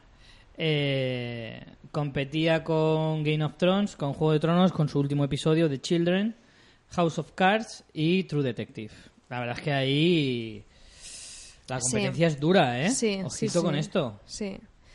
Y lo que me resultó curioso, y también eso fue uno de los hypes de Juego de Tronos, es que el único episodio que habían presentado, porque estos son presentaciones, o sea, se presentan las series a los premios, era de Children, cuando habíamos tenido episodios realmente impactantes como el de la boda roja, por ejemplo, o el de la montaña y la víbora, Por ejemplo. y que fuera de Children el único que habían mandado a los semis. De hecho, fue una de las cosas que nos hizo. Bueno, a mí me gustó mucho, ¿no? Pero que a mucha gente le hizo como esperar más aún de- del episodio, no sé. A mí me gustó el episodio este, el episodio final, pero tampoco. Tampoco por encima de otros episodios de la temporada. Yo ve, sin embargo, este premio sí que lo veo. Sí que no, lo veo eh. Ozymandias es que es. Sí que lo veo justo, creo que... Ozymandias en los, es- es- En los dos últimos capítulos de Breaking Bad, o sea, da una clase magistral de lo que es una, una historia. Tú sabes que yo tengo, tengo muy mala memoria y para los nombres más. Estos son dos capítulos que recuerdas hasta el nombre del episodio. Sí, sí, sí. Y no porque sean como los de Friends, que utilizan ese gran recurso de el de no sé qué, no sé cuántos, que es una gran estrategia también. Pero no, Ozymandias creo que era totalmente merecido. La mejor dirección se la lleva al final por fin. Por un premio para True Detective. A la mejor dirección para Fukunaga. Kari Fukunaga. eh, que tenía también nominado a Boardwalk Empire. Boardwalk Empire que también termina este año. Veremos si el año que viene también se le hace algún tipo de reconocimiento. Breaking Bad también estaba nominada, Downton Abbey, eh, Juego de Tronos, por el capítulo de el capítulo 9, el dirigido El por Neil muro. Marshall, el del muro y House of Cards. Yo creo que este sí que es justo. Sí, yo creo que es un gran episodio, aunque tampoco me hubiera importado que se lo llevara The Watchers on the Wall. No, De- desde luego sí que Creo sí que, el nivel, no sé. También tienes el factor de que es de época y. Aunque eso no lo tendrías por qué valorar, ¿no? En dirección, pero no sé. Creo que, que es algo que no hemos visto en televisión. Es lo que vimos en ese episodio, aunque a muchos no les gustó. Aunque, bueno, pues. Mm, como tú, me contradigo a mí misma. Creo que es, creo que es bueno que en los premios se, se premie también la, la novedad y en este caso, pues que se lo lleve True Detective me parece un acierto y más aún cuando no les han dado nada, pobrecicos míos. Así que bien. Bueno, ahora vamos con la categoría de me cago en todo. Esto aquí meten todo lo que les da la gana y más. Sí, porque aquí hacen y deshacen como TV les da la movies gana. y miniseries, que aquí todo es según te convenga. Desde luego. Mejor miniserie. American Horror Story. Dos puntos Coven. Para a ver si así queda más, más claro. Porque si entendemos American Horror como miniserie, entendamos también True Detective como miniserie. Que Claro. tienen exactamente el mismo formato. O al menos es lo que nos han dejado entrever. Porque... Es que son series de antología y yo creo que es que aquí hay un coladero que, que me parece... mm, O sea, Luther es una serie que también tiene, no sé si tres temporadas o no sé, o sea, lo voy Sí. a comprobar, pero... Sí, sí, ¿qué Luther tiene tres esto? temporadas con el mismo protagonista. Ento- Entonces, ¿qué pasa? ¿Cambiamos el asesino y... O sea, ¿de qué va esto? Mm, En fin. Yo creo que seriamente se tienen que replantear esto porque no... y no. Fargo, Fargo creo que es una serie que no... eh, bueno, no, No, sé Fargo si tendrá sí que- segunda temporada, ¿eh? Creo que Fargo sí no. que era miniserie. Sí, es verdad, que creo que no va a tener segunda temporada. Pero Tremé, ¿por qué? ¿Por qué Tremé? ¿Por qué Tremé mm, miniserie? Es que yo no lo entiendo. Es que yo, es que no Entendemos es que miniserie no como intento- menos episodios, entendemos como cerrado, entendemos, Bad no, entiendo nada. Esto lo entiendo menos, ¿sabes? Y no quiero jugarme las neuronas que me quedan, las pocas, eh, intentando entender esto. Hmm. En fin, el premio se lo ha llevado Fargo, eh, junto estaba nominado junto a American Horror, Tremé, eh, The White Queen, Bonnie and Clyde y Luther. Eh, The White Queen no la conozco, pero Bonnie and Clyde sí que es miniserie de verdad. no sé, ya lo demás es que no. Después, Mejor TV Movie. TV Movie, tenemos Killing Kennedy, Muhammad Ali's Greatest Fight, The Normal Heart, que es la que ha ganado, que además tenía un montón de nominaciones por actor también. The Trip to Bountif- Bountiful y Sherlock His Last Vow. Eh, bueno, ha ganado The Normal Heart, tampoco tenemos más que comentar porque no hemos visto Normal ninguna... Heart, que es que creo que es la única TV movie relevante del año, parece ser, porque está nominada a todo y 300 veces. Sí, como no las hemos visto esta categoría, pues tampoco. Me, me llama la atención lo de Sherlock, que está nominada. Sí que se puede entender, hay varias temporadas de Sherlock, hay varios... Pero no es Sherlock, ¿no? Sí, sí, es Sherlock. Es Sherlock Sherlock, de lo que entendemos de Mm, Benedict Me parece que Cumberbatch. sí, porque creo que el, el premiado en Mejor Actor es Benedict Cumberbatch y... Hombre, aquí igual mm, no sé qué decirte, porque son tres Sí. episodios. Pero son episodios Pero, de se- hora y pero media. son y son recurrentes, entonces Son episodios de hora y media y creo que la duración también tiene algo que ver en, en, en esto de, de los premios, de en, las categorías. es que yo TV movie bueno, no sé, es por poner límites, yo qué sé, pero yo lo pondría como máximo dos entregas. O como lo que entiendo yo como TV movie aquí en España, en plan biografía de la Pantoja, Claro. te lo ponen en dos noches. Pues eso es una TV movie. eso depende de cómo lo entiendas. Sí que corresponde a la serie de Sherlock, ¿eh? De Sí, sí, sí. La, la británica. Pero es Bueno. que jamás diría que Sherlock es una TV movie, lo siento. No, o sea, yo aparte, TV movie, se considera TV entiendo, movie cada episodio, ¿eh? y entiendo que tenga mucha más continuidad. Ah, vale, cada episodio. Cada episodio. Claro, porque yo estoy pensando en el aquí rollo TV movie que parten en dos. Está nominado Sherlock no como serie, Sí, sino una como de esas. His Last, o sea, Sherlock His Last Bow, Ya, como ya, solo ya, nominan ese capítulo, que como dura hora y media, sí que considera televi- eh, perdón, eh, película para televisión. Pero es que no lo es, porque sí que, aunque no tenga mucha continuidad, Sherlock tiene una continuidad en la temporada de lo que pasa en los tres episodios. Entonces, Pero como son, digamos, yo creo que tiene que ver más con la duración, insisto. Aquí, aquí habría que ponerse serios a redactar Sí. unas nuevas Aquí, normas, señor- a la mesa y decir, a ver, señores y señoras de los Emmys. Emis, señor Emi, ¿Qué es esto? ¿Qué broma es esta? Emi, que es Emilio, ¿no? Claro, hombre. Y si es mujer, es Emi- Emilia. Emily. Emilia, más castizo. Mejor actriz principal en TV movie o miniserie. Aquí ya juntamos las dos cosas, ya para que me voy a complicar. y tenemos como ganadora a Jessica Lange. ¿Otra Eh, vez? Otra vez, efectivamente, por American Horror Story. Que va a hacer su Competía- cuarta temporada este año y será la última de Jessica. Jessica ya ha dicho, ya, Ah, ya es suficiente. ya está bien. Sarah Paulson, compañera de reparto de Jessica Lange. Elena Bonham Carter, la mujercísima de Tim Burton. Bellísima mujer, elegantísima. He dicho mujercísima, no, no, no elegante y bella. Eh, por la TV movie o serie, no sé qué coño es, Barton and Taylor. Mini Driver, por Return to Zero.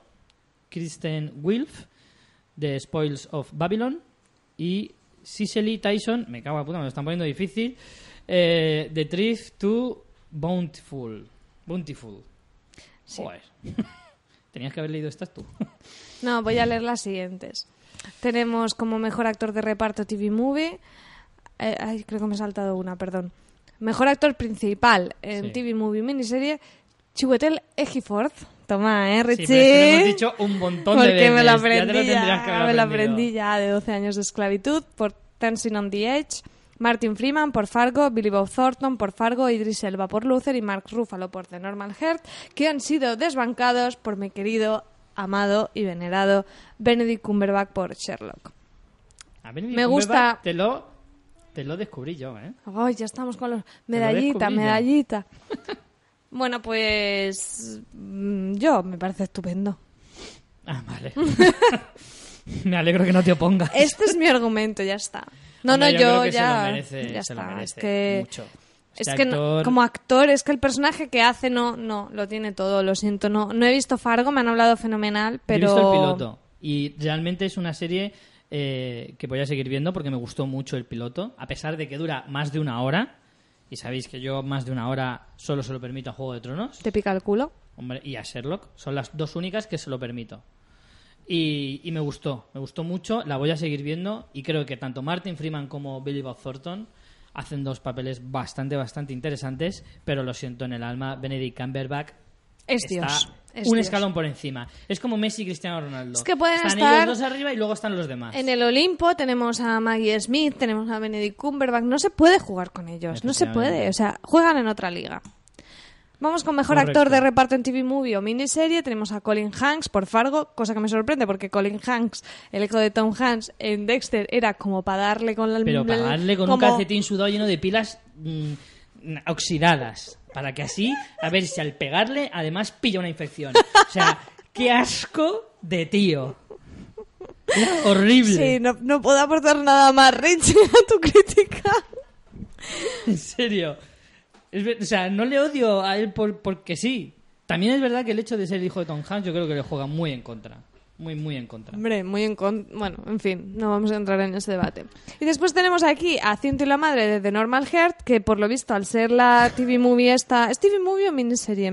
Esta creo que sí que es TV Movie, creo. Pues creo que por el- la temática que es, ¿no? Que es sobre la, el SIDA, la homosexualidad, no sé si es también de los 80 o algo así, ¿me has comentado tú, Richie?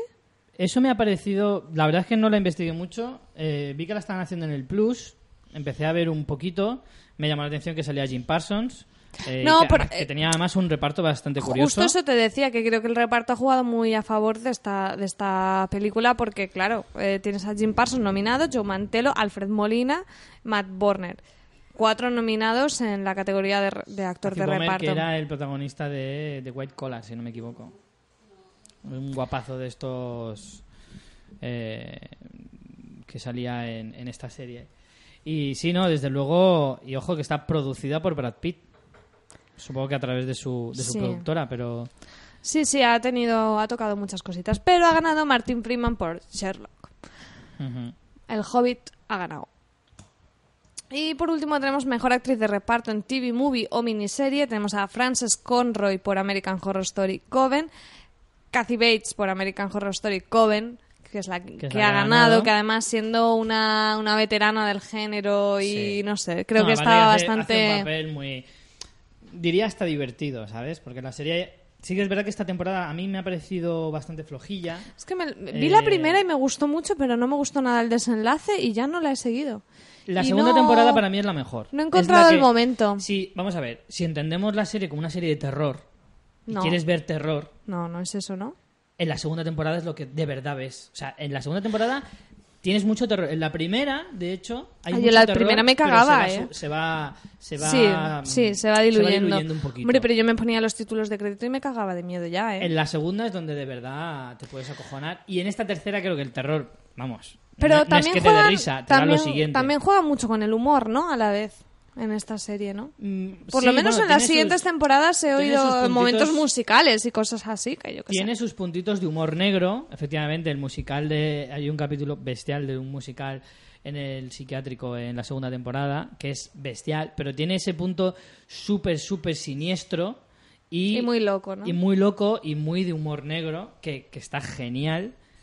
Pero en esta tercera temporada sí ha perdido mucho ese toque de terror, ese ambiente, ya no es, ya no es el, el terror puro de pasar miedo, sino el aura, el, Ya, ya, el ya. La ambiente, ambientación que tenía. Exacto. No, ha pasado a ser Entonces- una historia de suspense sin apuras. La segunda temporada sí que me la recomiendas con Sí. todas las cosas que tengo retrasadas. Me, Sí, sí, me sí. recomiendas poner en mi super lista también la, La segunda segunda. temporada merece mucho la pena. La tercera ya, si te gusta la serie como tal, mm, te la, Hombre. puedes, te la puedes ver, pero no es la, para mí es la peor. Para mí me gusta más la segunda, luego la primera.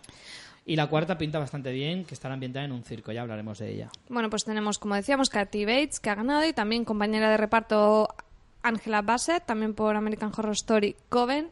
Y las otras nominadas eran Alison Tolman por Fargo, Helen Burstyn por Flower in the, Flowers in the Attic y Julia Roberts por The Normal Heart.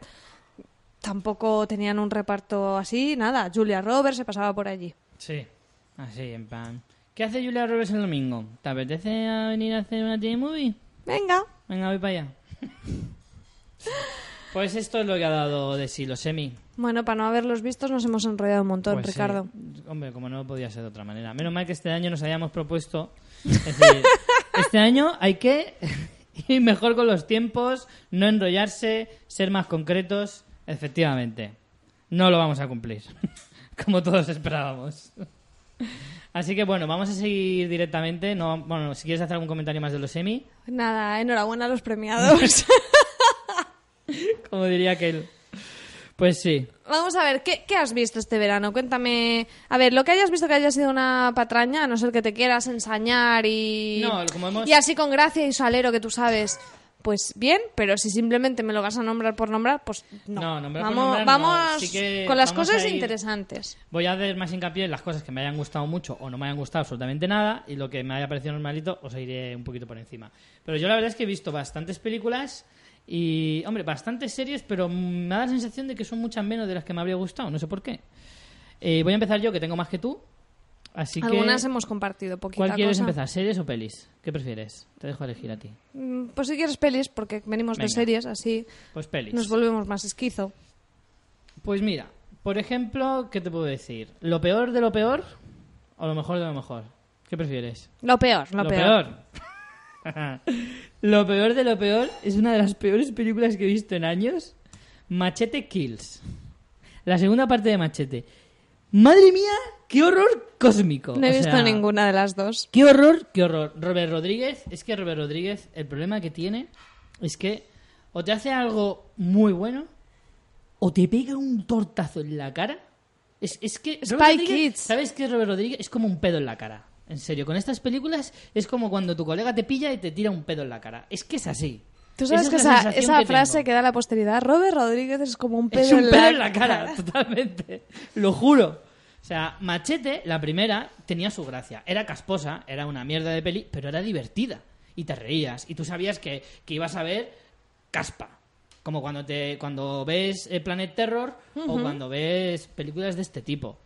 Pero incluso ya mm, diciéndote, eh, a- a- abierto hasta el amanecer, es, casposa, pero es muy buena dentro de lo suyo. Pero es que Machete Kills es que no se toma en serio a sí misma, pero en ningún momento. Pero es que ni, ni por un segundo. Es, es un horror. Es un horror. No tiene gracia, no mm, parece hecha... En serio, los decorados, te lo juro, parecen de los 70. Pero, pero no, no en plan, lo voy a hacer aposta y así queda como un homenaje. No, no. Parece que es que no tenías presupuesto y era horroroso lo que has hecho ahí. Horroroso. No, o sea, no os lo recomiendo ni para el que le guste el, el cine más serie Z del mundo. Hasta aquí. Mm, Pero pues- me quedo con la frase esa, efectivamente. Sí, Robert no, Rodríguez yo- es un pedo en la cara, que lo sepáis. No, no me llama mucho la atención este tipo de cine y no, y no la voy a ver. Venga, otra casposidad, eh, por ejemplo, bueno, la de 300, la, la secuela, la vi solo por curiosidad, porque, mm, no sé, la había visto mucha gente y, no sé, tengo ahí como, tenía curiosidad por- porque la gente me decía, bueno, no está mal, es como la primera, pero no sé qué, tiene la misma acción más o menos, pero la historia es infinitamente más infumable infumable. Y ni siquiera Eva Green, la cual la adoro, eh, consigue salvar esto. Efectivamente, es verdad, tienen el polvo más innecesario e injustificado de la historia del cine. Yo es que esta película, eh, creo- no sé si llegamos a hablar de ella porque Ángel la vio o... Puede ser que sí. Puede, ser, ¿no? sí, sí. Mm, es lo típico que o la ves la semana del estreno porque tienes ese, ese ansia y ese recuerdo de la primera, o luego ya, O ya no, la, te- no la sí. vas a ver en la vida, porque es yo- que te da igual. Ya. Llegó el día del estreno con muchas ganas de verla y como no pude ir a verla, me... Me quedé ya con... poco a poco se me fueron quitando las ganas. Y ya la he visto un poquito por eso, porque como la había visto todo el mundo, era curiosidad. Más que ganas de verla, era curiosidad. Pero en fin, tampoco merece mucho la pena darle más bombo. Venga, ahora una tú. Que hayas visto. Pues mira, mm. Yo he ido muy poquito al cine, tengo solo tres pelis y dos coincidimos, que eran de las imprescindibles. Y una que fui a ver un poco pues por ver fue Transcendence, con Johnny Depp de protagonista, una peli de ciencia ficción. Pues bueno, me gusta el género y tal, pero no me acabó de gustar. No, no, no te sé decir, creo que es una peli que se deja ver. El tema que plantea es bastante interesante, es como, como una. habla del tema de la inteligencia artificial, pero cogiendo como base eh, la conciencia de un ser humano. Entonces entra pues en ese dilema de primero del poder que puede llegar a tener, porque es como la conciencia humana, pero ya con, con todo lo, sin ningún tipo de límites, y luego lo que es real y no es real, lo que queda de esa O sea, que persona el tema o no le viene queda. un poquito grande a la película. Sí, Demasiado o sea, grandilocuente, a lo sí, mejor. sí, que sí que me lo parece. Luego los efectos y todo eso me parecen muy interesantes, pero, pero bueno, mm, ya te digo, para lo que ha habido este verano, que ha sido poco, según mi punto de vista, se deja ver, pero si tampoco os pilla en, en situación, pues no pasa ¿Cine de nada. plancha, tal vez? No, no, no, no, tampoco No. de plancha porque por el tema sí que te requiere cierta atención porque es que si no sí que ya mm, no te enteras, pero tampoco te, no sé, no te, te requiere más atención tampoco porque sea súper compleja, pero por el tema, ¿no? Y luego Johnny Depp es que me doy cuenta que le estoy cogiendo bastante asquete a este hombre, que yo soy muy fan, pero ya como Sí que verdad siempre lo no elige veo bien sus papeles y hace mucho que no hace un papel ha de hecho verdad demasiado bueno. disfraces. Ha hecho demasiado disfraces. encasillado un poco. Merchandising. Es muy curioso encasillarte cuando ya llevas 20 años de profesión. Claro, claro. Es curioso eso, ¿no? Por eso que en Te esta peli intenta. pero después... Yo creo que es que él está jugando muy en su contra porque en esta película en el papel es, es serio, en un papel más normal. Pero yo como que veo al payaso no disfrazado. sí, eso no. Sí. Creo que esta película con otra con otro actor me hubiera gustado más, fíjate. Y mira que a mí Johnny Depp me ha gustado siempre, pero lo he aborrecido, lo he aborrecido. Yo creo que también toda la parafernalia que le rodea, en lo que es a su forma de ser y su persona ya fuera de las Demasiado películas, Star System. sí, le creo que le está perjudicando realmente. Bueno, y cuéntame qué tienes aquí apuntado. Somos los Miller. Yo he visto, Somos los Miller. he visto a cachos y porque la estaban viendo un día mis padres que yo andaba por allá y vi escenas y oye, yo los trocicos que vi me hizo gracia. Pues yo me reí, sinceramente. Me pareció bastante entretenida. No es una película que digas, me, me lo paso teta y me muero de la risa, pero sí que, sí que te puedo decir que, me, que lo disfruté. Me recordó un poquito a la de, a la de cómo acabar con tu jefe, que, que con esa sí que me reí muchísimo y me gustó mucho.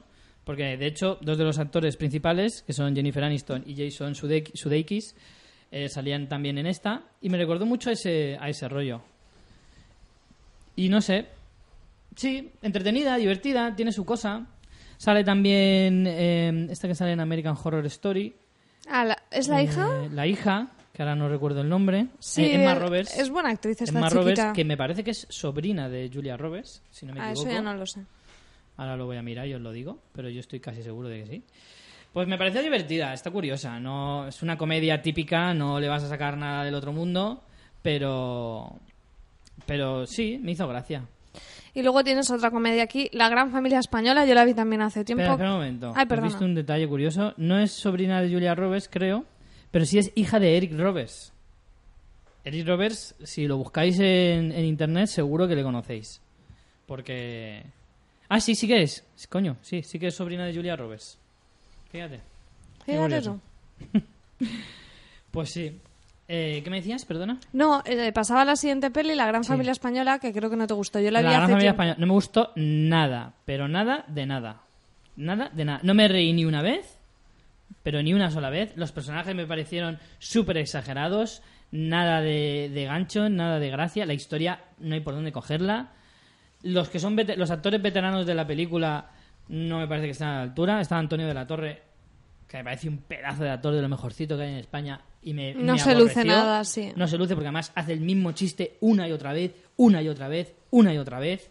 Sí, yo la vi hace ya unos meses y creo que el punto de partida era original, No, no, no. pero que no desarrollan unos personajes suficientemente carismáticos y luego las historias que hay entrecruzadas de amor me da mucha pereza. Y eso que sale mi queridísimo Kim Gutiérrez, pero Yo es que su historia es sé que lo petarda. amas, pero a mí King Gutiérrez ya me cansa. Es que le dan Me siempre lo cuatro de mismo cada todo el rato. sí.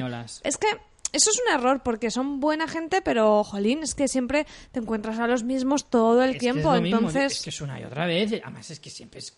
Además, en este tipo de comedias es casi siempre el mismo personaje. si queréis una de bodas, primos. Bueno, no es de bodas Sí. propiamente, pero Y por ejemplo, Le Raúl da 10.000 que me parece un actor de comedia mucho Aquí- mejor. no, aquí no no sale. ti- tiene un papelillo de. No, no, prácticamente es un cameo. es un cameo, exacto. Prácticamente es un cameo.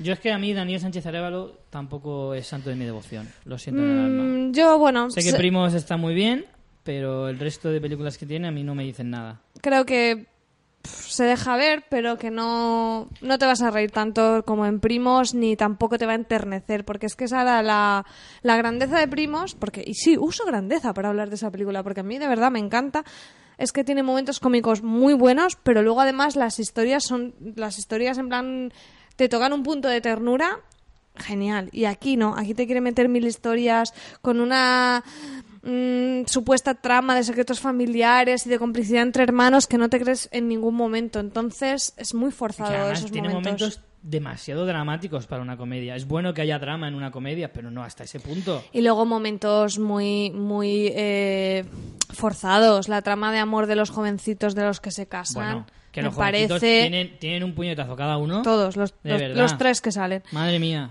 Yo no soy de pegar a los niños, Forzadísimo. pero hay algunos que lo piden a gritos.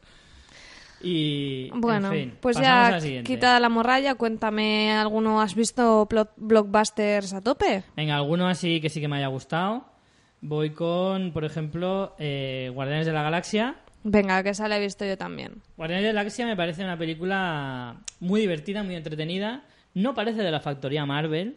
No es de lo que estás acostumbrado, también porque como el, el ambiente... el- Es que tiene un eh, puntito mucho más. eh, mucho más tocando el Star Wars que tocando el cómic Sí. el, el- cómic Marvel, ¿no? Porque tiene ese rollito, sí, tiene ese rollito soap opera, eh, space soap opera, ¿no? Y tiene a mí, a mí me recuerda mucho el rollo Star Wars no- la parte más cómica de Star Wars, o sea, Sí, sí, claro. el Groot es un chihuahua totalmente, el momento vamos a un bar totalmente eh, eh, Star Wars, o sea, Sí, sí, sí. tiene muchos puntos así. Sí, pero bueno, me ha parecido buena. La historia es divertida, es entretenida. eh, los efectos son la leche. Las escenas de acción están muy bien. Los personajes. Bueno, los personajes. Les falta un puntito. Hombre, hay una planta y un... ¿Cómo se llama esto? ¿Mapache? Y un mapache y son geniales. Sí, los personajes son muy buenos. Menos la chica, estoy hasta los cojones. Sí, bueno. Richie, estoy muy harta. Estoy muy harta porque es que... O sea, mm, ¿tiene más protagonismo una puta planta que dice una frase que la chica? Que Hombre. solo la ponemos... No. Tampoco no. tiene más protagonismo. No, el mapache no, sí, pero no, la planta vale, no, no me explico bien. No protagonismo de que pro- de que eh, de que protagonice escenas, sino mm, carisma. ¿Tiene más carisma la planta que ella? Eso sí. Pues eso es grave, ¿no?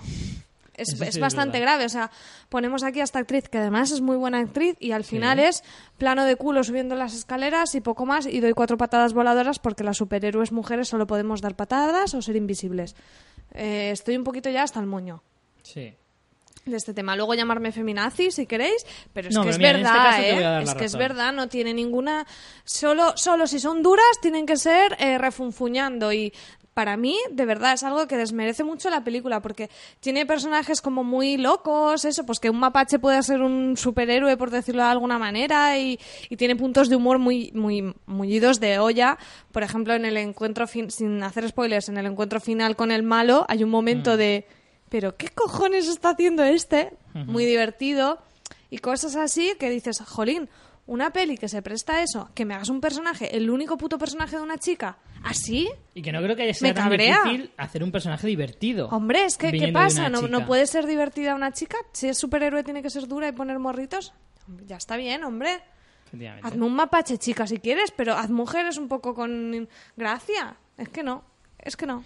Y aparte de eso, la peli me ha gustado, ¿eh? Pero es que estoy un poco cansada. También es, eh, en el tema pelis de superhéroes es, es siempre lo mismo y es un poco rollo. Bueno, Luego me encanta eh, que haya un superhéroe que sea una planta. Tú sabes mi, mi afán por tener un huerto y, bueno, genial. Y el- la escena final, bueno, hay dos escenas finales, quedaros a los créditos. Hay una escena final con la plantita. Genial. Muy cierto. Eh, sí, la verdad es que a mí hay un detalle de la película que me gusta y es que enlaza muy bien con las otras películas de, de Marvel. O sea Con que Vengadores, podremos- ¿no? Sobre Sí, todo. podremos ver en un futuro próximo mezclar esta historia con otras o algunos personajes, estoy seguro. Y no sé, me gustó, me dejó bastante. Venía con mucho hype esta película, eso sí que es cierto. Demasiado. Pero me dejó bastante contento.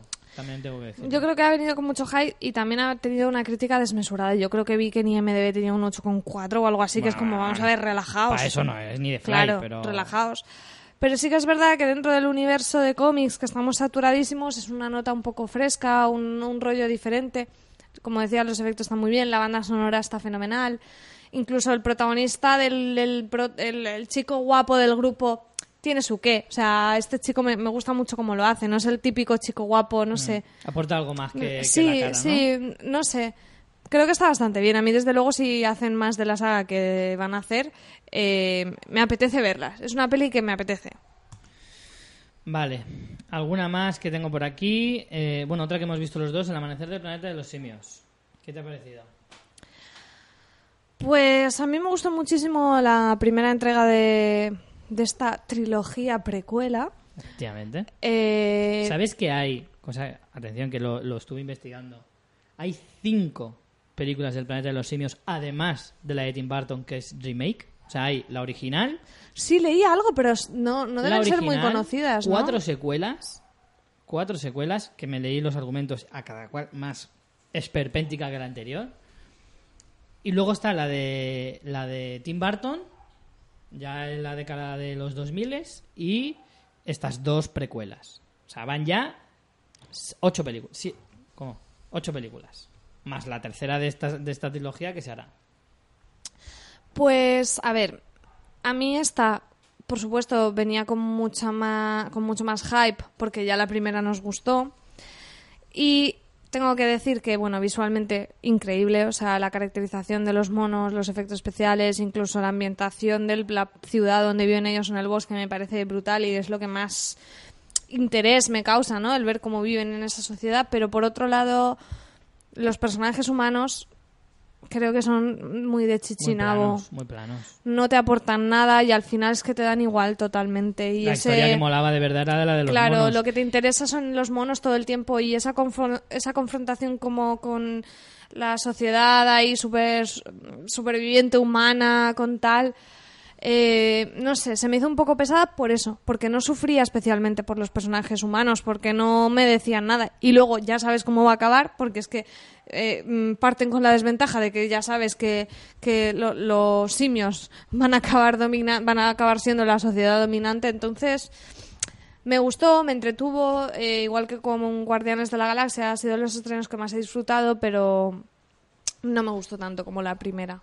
No, no me gustó ni parecido a la primera. Sí, para mí la primera era, yo qué sé, por- no me gusta poner números, pero si, si era un 8, esto es un 7.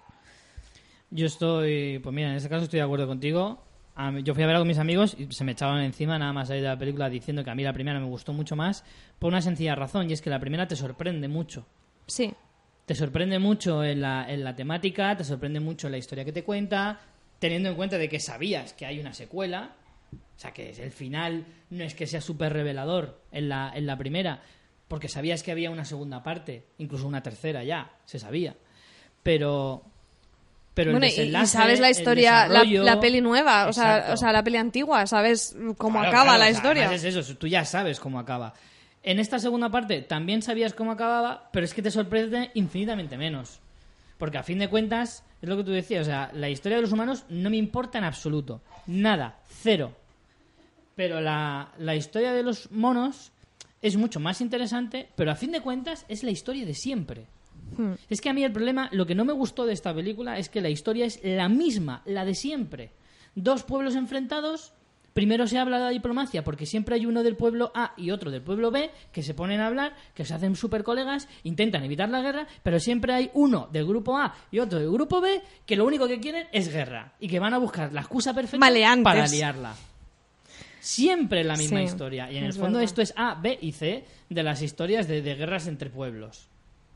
Y eso es lo que a mí, claro, yo llegué a la película, empecé a verla y efectivamente, visualmente, lo de los monos es bestial, la historia eh, te atrapa porque vienes de una película anterior que ya te había conseguido eso.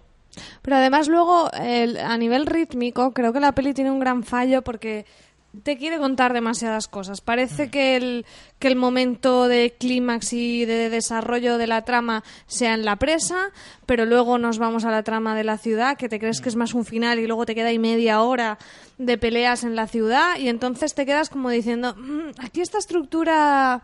¿Sabes? Como que los actos no están muy definidos, que parece que la confrontación final vaya a ser mucho más corta o se resuelva más rápido o se la vayan a guardar para la tercera peli, pero luego entonces aún te queda media hora, 40 minutos de, de, de película ahí y a mí eso se me hizo pesado porque dice, pues si ya me has contado eh, lo que tú dices, ¿no? En plan, el personaje A, el bueno, el malo, eh, lo intentan, sale bien, luego sale mal, luego sale bien y es como otra vuelta más, luego sale bien, luego sale mal, chico.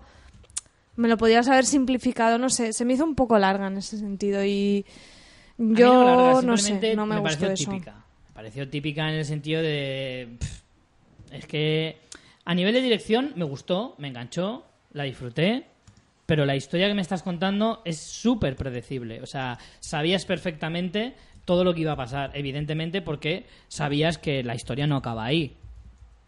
Pero además, además me pasaba otra cosa y es que no vas con ninguno de los bandos. Sí.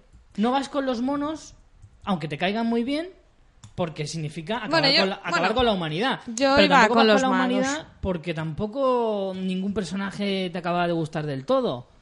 Porque ni siquiera el, No, el no. personaje protagonista de los hombres te dice nada, porque encima es sosaina de, que flipas. Porque por lo menos James Franco, que no es santo de, ni de, mi, de mi devoción, ni muchísimo menos. ¿No? ¿Con tu peli favorita Spring Breakers? Sí, precisamente por eso mismo.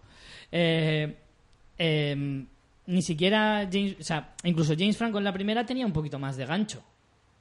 Porque Hmm. era un poco, un poco moñas, pero bueno. Bueno, y tú has visto un par de blockbusters más, ¿no? Ya para... Sí, bueno, me quiero quedar sobre todo con uno, porque soy muy, pero que muy fan, absolutamente fan, y es Los Mercenarios 3. Sé que es una peliculilla, sé que no, no tiene nada del otro mundo, pero me parece una maravilla como homenaje al cine de acción puro y duro, el de toda la vida. Es divertidísima, eh, la acción es bestial, porque eso sí, eh, es verdad que salen todos y están todos hechos polvo. Sylvester Stallone, mm, el pobre, no puede girar el cuello prácticamente. y, y hay algún otro que a Dob Langren, mm, por favor, que le pongan alfileres en la cara para que intente moverla un poquito. Y, y bueno, y los de toda la, bueno, de toda la vida, no, de los, de los de ahora, como son Jason Statham y algunos de los nuevos que han salido este año, eh, creo que están bastante bien y bastante correctos.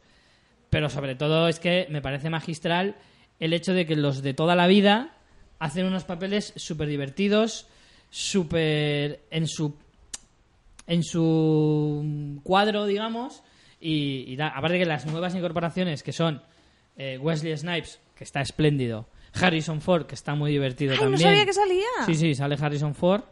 Y sobre todo, y por encima de todos, el mejor personaje de la película, sin lugar a dudas, es Antonio Banderas.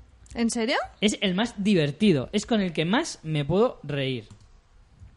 Me encantó, me encantó Antonio Banderas. Y bueno, creo que se ha pegado un batacazo en taquilla esta tercera entrega. Para mí la mejor es la 2, es la más es con la que mejor me lo pasé, con la que más me reí. Y, y es que esta es un poco más de lo mismo, pero es que es si te gusta, o sea, si te gusta el cine de acción de verdad, o sea, si lo disfrutas, si tú ves Si lo vives. Claro, si tú ves Es que no soy eh, muy de las de Schwarzenegger y las de Sylvester, tú ves Demolition Man, tú ves Rambo o, o ves Terminator, bueno, es que Terminator es más ciencia ficción. No, no, Terminator no Pero entra. ves Eraser, ves Comando, ves esas películas y las disfrutas y te lo pasas bien. Si haces un especial de lo mejor de cine acción, tendremos que buscar un buen colaborador, porque Bueno. soy horrorosa para Bueno, ese bueno, género. Me gusta La Roca y deja de contar. Pero porque La Roca sale Son Connery y es otra historia. Es diferente. Sí, pero sale Nicolas Pero sí. Cage, para joder. Ya, ahí compensa. Exacto. Pues sí, la verdad es que al- a este público que le guste esta película le va a encantar, creo yo. Al resto le va a horrorizar. Pero bueno. Y estas son las películas que, que he visto este verano. Tú, como no has visto más, pues tampoco tampoco podemos A ver, he visto pues en Disney Channel El Jorobado de Notre Dame, Toy Story 2. Pero vamos, Pensando. así de fondo, no, no, no he ido mucho al cine. Bueno, pues y en cuanto a series, ¿cómo has tenido el verano? Pues he visto pocas novedades. Bueno, ninguna novedad. Bueno, A ver, si nos aclaramos. Ni- no he visto ningún estreno de verano. Más bien me he puesto al día con series que tenía con mucho retraso, porque es que es, es que es eso. Últimamente es acumular y acumular y nunca ponerme al día. Y luego he visto una novedad para mí, pero que no es una novedad, es una serie que ya tiene tiempo. Así Pues yo sí que he visto alguna novedad. A lo mejor no entera, pero por lo menos el primer episodio. Eso es una mierda, Richie, ¿eh? Pero para saber un poco de qué va el rollo. ¿Y qué pasa? ¿Que no te han gustado suficiente? Sí, lo que pasa es que eh, también es cierto que las he pillado tarde. Y eh, otras. Bueno, la verdad es que ahora que lo estoy viendo en la lista, solo novedades de este año solo he visto dos. Bueno, ahora vamos a seguir con el repaso y ya lo comprobaréis. Sí, porque estamos hablando sin decir nada, Sí. te das cuenta, ¿Empiezas ¿no? tú? Pues- Mismamente. Pues bueno, ¿por qué quieres que empiece? A ver, ¿qué te ha parecido In the Flesh? Que yo también lo he visto. Segunda temporada.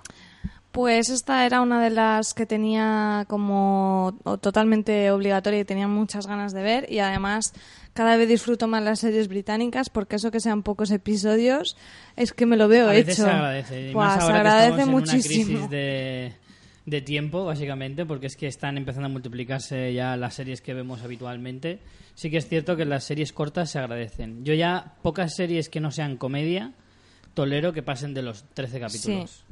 Entonces, a mí me gustó mucho porque creo que, claro, no tiene la capacidad de sorprendernos que pueda tener la primera temporada porque ya sabemos un poco de qué va. Es, eh, recordemos que es esta serie de zombies que no son zombies, que son como, bueno, personas que vuelven a la vida, los no muertos. Son y los que- pacientes del síndrome del no muerto. Sí.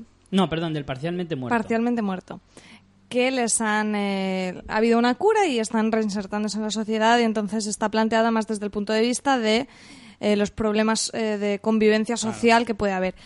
Entonces, bueno, ese es un poco el punto que abordaron más en la primera temporada, pero en este en esta misma temporada creo que manteniendo esa esencia de la de la del choque de, de distintos De grupos culturas, sociales casi, como- se tocan otros temas y Sí. como como se toca un poco el tema como de la inmigración y también volvemos un poco a la homosexualidad, no tanto como a lo mejor en la primera, pero se retoma. Pero la, la homosexualidad se, tra- se trata como muy por encima, ¿no? sí, Como lo, muy lo- de pasada. lo cual me gusta porque es como que se... No sé, no sé cómo decirte, como que... Que se, le resta importancia. Exacto, se le resta Ni importancia. es con- un es tema como principal exacto, como con eso. naturalidad. Me gusta mucho como, como, cómo me lo abordan. Sí. Eh, La he disfrutado, la he disfrutado. Me ha gustado mucho que ha cogido ¿Más que la protagonismo. primera o...? Mm, No, no más que la primera, porque la primera pues es lo que tiene, El que es el impacto de la novedad. Me gusta que el personaje de la amiga, que no recuerdo el nombre, Amy, ¿puede Amy, ser? sí. Eh, coja protagonismo. El personaje nuevo del chico que aparece Simon. es bastante interesante, Simon. Y lo que menos me ha gustado es que hay un giro, bueno, un giro, hay un, sí, un- sin desvelar mucho de la trama, eh, hay una trama con la familia de- del protagonista que no me acaba de gustar, que creo que es muy cogido con pinzas y que no que no mm, no es fiel a, a lo que habían desarrollado en la primera temporada de la relación de eh, no recuerdo el nombre del chico protagonista. Eh, Quieren. Ah, Kiren. Ay, sí, además me encanta el nombre. Eh, no, creo que la relación de Kiren con su familia está mucho mejor tratada en la primera temporada que en esta segunda, Sí. que por ejemplo eh, los comportamientos de la hermana no tienen ni pies ni cabeza y la reacción de los padres ante algunas cosas de las que pasan tampoco tampoco me concuerdan con lo que habíamos visto. Pero bueno, aún así, pues me gusta mucho como, no sé, me parece una serie arriesgada que además lo que muestra es muy, muy interesante. Pues eso, siguiendo la el, tono de crítica social, toca otros temas que no se habían tocado. Me parece muy guay. Creo que tú ahora me vas a decir, pues yo no estoy para nada de acuerdo. Estoy de acuerdo contigo en parte. Eh, es verdad que a mí lo de la familia es verdad que tampoco me ha gustado mucho. La hermana hace prácticamente lo mismo que la primera temporada.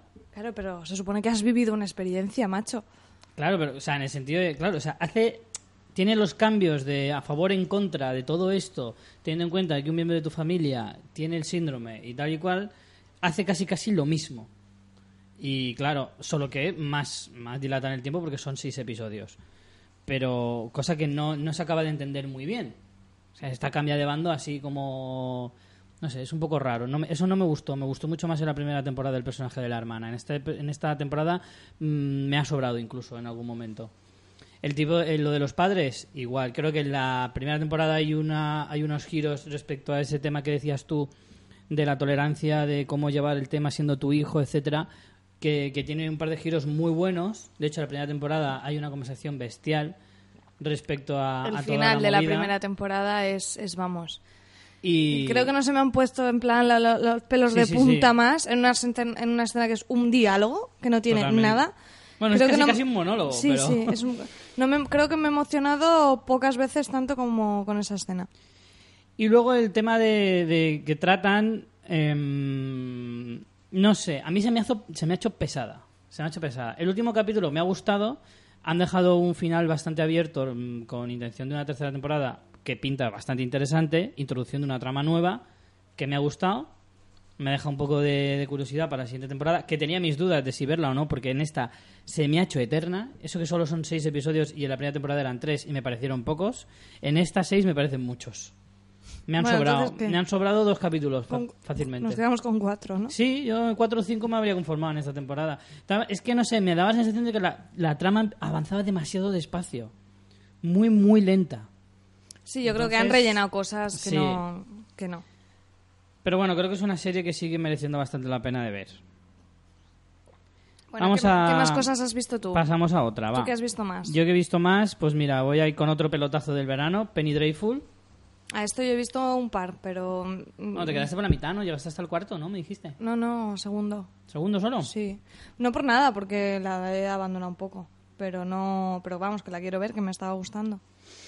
A mí me ha costado también un poquito entrar en la historia y una vez ya he conseguido entrar, eh, me pasa un poco lo mismo que con la que estábamos comentando in the Flesh. O sea, se entretienen demasiado en un montón de cosas, veo mucho relleno, Yo veo en capítulos que me sobran. En dos capítulos que vi dije, vale, está guay, pero no sé aún qué me quieres contar. Tuve bastante esa sensación. Sí que luego más o menos te acabas haciendo una idea de lo que quieren, ¿vale? Es verdad que los dos primeros episodios te quedas un poco en plan, no entiendo muy bien cuál es el objetivo que tienen estos personajes. Pero poco a poco los van, lo van reconduciendo. Pero eh, mm, yo hay tramos de la historia que no me interesa lo que me cuentan, que no me está interesando nada. El personaje de Eva Green, eh, el personaje de Vanessa, sí que me, me gusta bastante, así como el de Timothy Dalton no me gusta nada. No me atrae nada, nada en absoluto. Le han querido dar una trascendencia que, que- se queda muy coja, en mi opinión. Creo que tiene más peso a lo mejor o más interés el personaje de Josh Harnett. Eh, pero pero el de el de Timothy Dalton, perdón, eh, el señor Malcolm este mm, no me no me engancha, no me engancha nada. Entonces, claro, son es una serie de muy pocos personajes que si ya te cogían uno o dos, el de Dorian Gray tampoco me lo creo. El de Frankenstein sí que me gustó.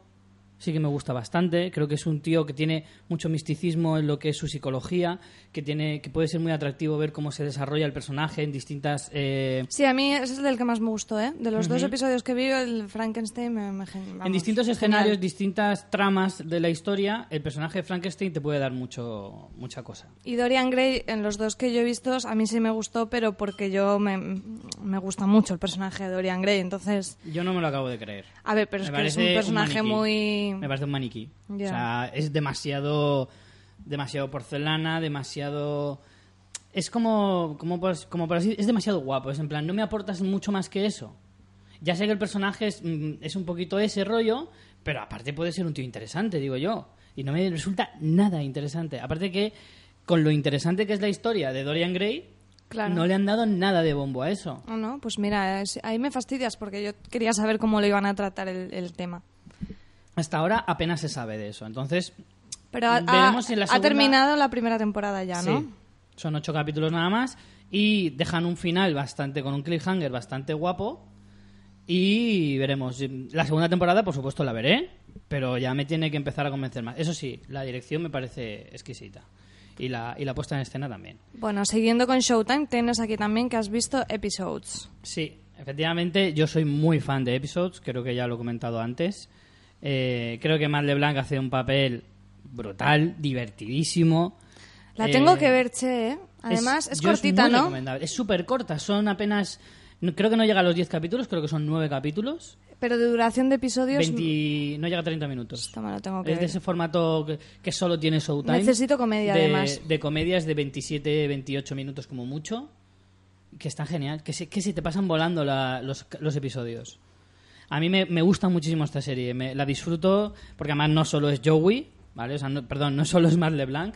eh, los demás personajes además son muy divertidos y, y tienen tramas muy curiosas. Aparte que si te gusta el mundo de la televisión, esto es una sátira, es una comedia, pero es bastante fiel a lo que es la televisión de verdad. O sea, aquí te lo exageran mucho, pero, pero se puede aprender mucho de la televisión viendo esta serie. Venga, una tuya. Pues, a ver, eh, siguiendo con... Bueno, has visto el final de cómo conocía a vuestra madre. Vale, esas, venga, pues sí. eh, me la vi, me la vi ver- con... Quiero sacar las antorchas y los Eh, me la vi con, con mucha, o sea, muy pesado, con muchísima pesadez, muy, se me hizo muy, muy, muy pesado. Mm, Me costaba, me costaba, me le iba poniendo, pues eso, para comer, para cenar, para ir quitándome capítulos de encima, pero con, con pesar, te lo digo. No me gustó nada. La última temporada es de vergüenza ajena, no te ríes nada. Los personajes son una caricatura de sí mismos. Las tramas no tienen ni sin Parecían- ningún A mí la sentido. última temporada me pareció como sketches de, program- de, de programas tipo Saturday Night Live haciéndose parodia a sí mismo. O sea, como hacer parodias de cómo conocí a vuestra madre, ¿sabes? Como con poca calidad de, de dirección, poca Todo, gracia. todo. La interpretación como dejada, así Sí. como en plan, ya es que ni me molesto en Sí. hacerlo bien. Una cosa horrorosa. Muy, muy mal. Y luego, aparte, todo el boom que ha habido con el final, no es tanto para mí el final que te lo puedes oler, de hecho, a mitad de temporada te lo hueles por una escena. Pero no es tanto eso, sino que, o sea, no, no me siento tan estafada por ese final, sino que, que no me viene a cuento para nada con la estructura, porque es como que la, estructura que querían hacer de que fuera toda la temporada la boda, no, no viene a cuento a nada. Es como se nos ha ocurrido esta idea, como de vamos a hacer este formato, mira qué originales somos, pero luego no se justifica a nivel de trama en ningún lado. Le estás dando una importancia que no tiene luego en la historia, porque luego además en tres episodios te lo cargas, porque te lo cargas, por- porque quieres contarme, o sea, lo, no has tenido una temporada entera que te has centrado en lo de la boda, inventándote cosas porque no tienes que contarme. Y luego en dos episodios me quieres contar 10 años de su vida que además no me interesa, o sea, no hay necesidad de eso. Es que no, no entiendo esa estructura que han querido hacer, que no, que es que no, no hay por dónde pillarla. Ah, Creo que está muy mal planteada esa última temporada. Y luego encima no me hace gracia, pues ¿para qué? O sea, soporífero y, y que tenía ganas de terminármela. tiene- y, ni siquiera, y ni siquiera tiene un final emotivo, porque el final de Friends es triste, pero es la tristeza de saber que se acaba. Pero esto es un final triste, pero porque es lo que te cuenta es, es triste en el mal sentido. Es en plan, Dios, qué triste. No sé si me explico. Sí, sí. A ver, yo... ah, Para eh, más en una serie sé que, que, es lo que más que tiene una carga criticado. dramática nula. Nula, sí, es verdad. Yo no es tanto el final, que creo que no es...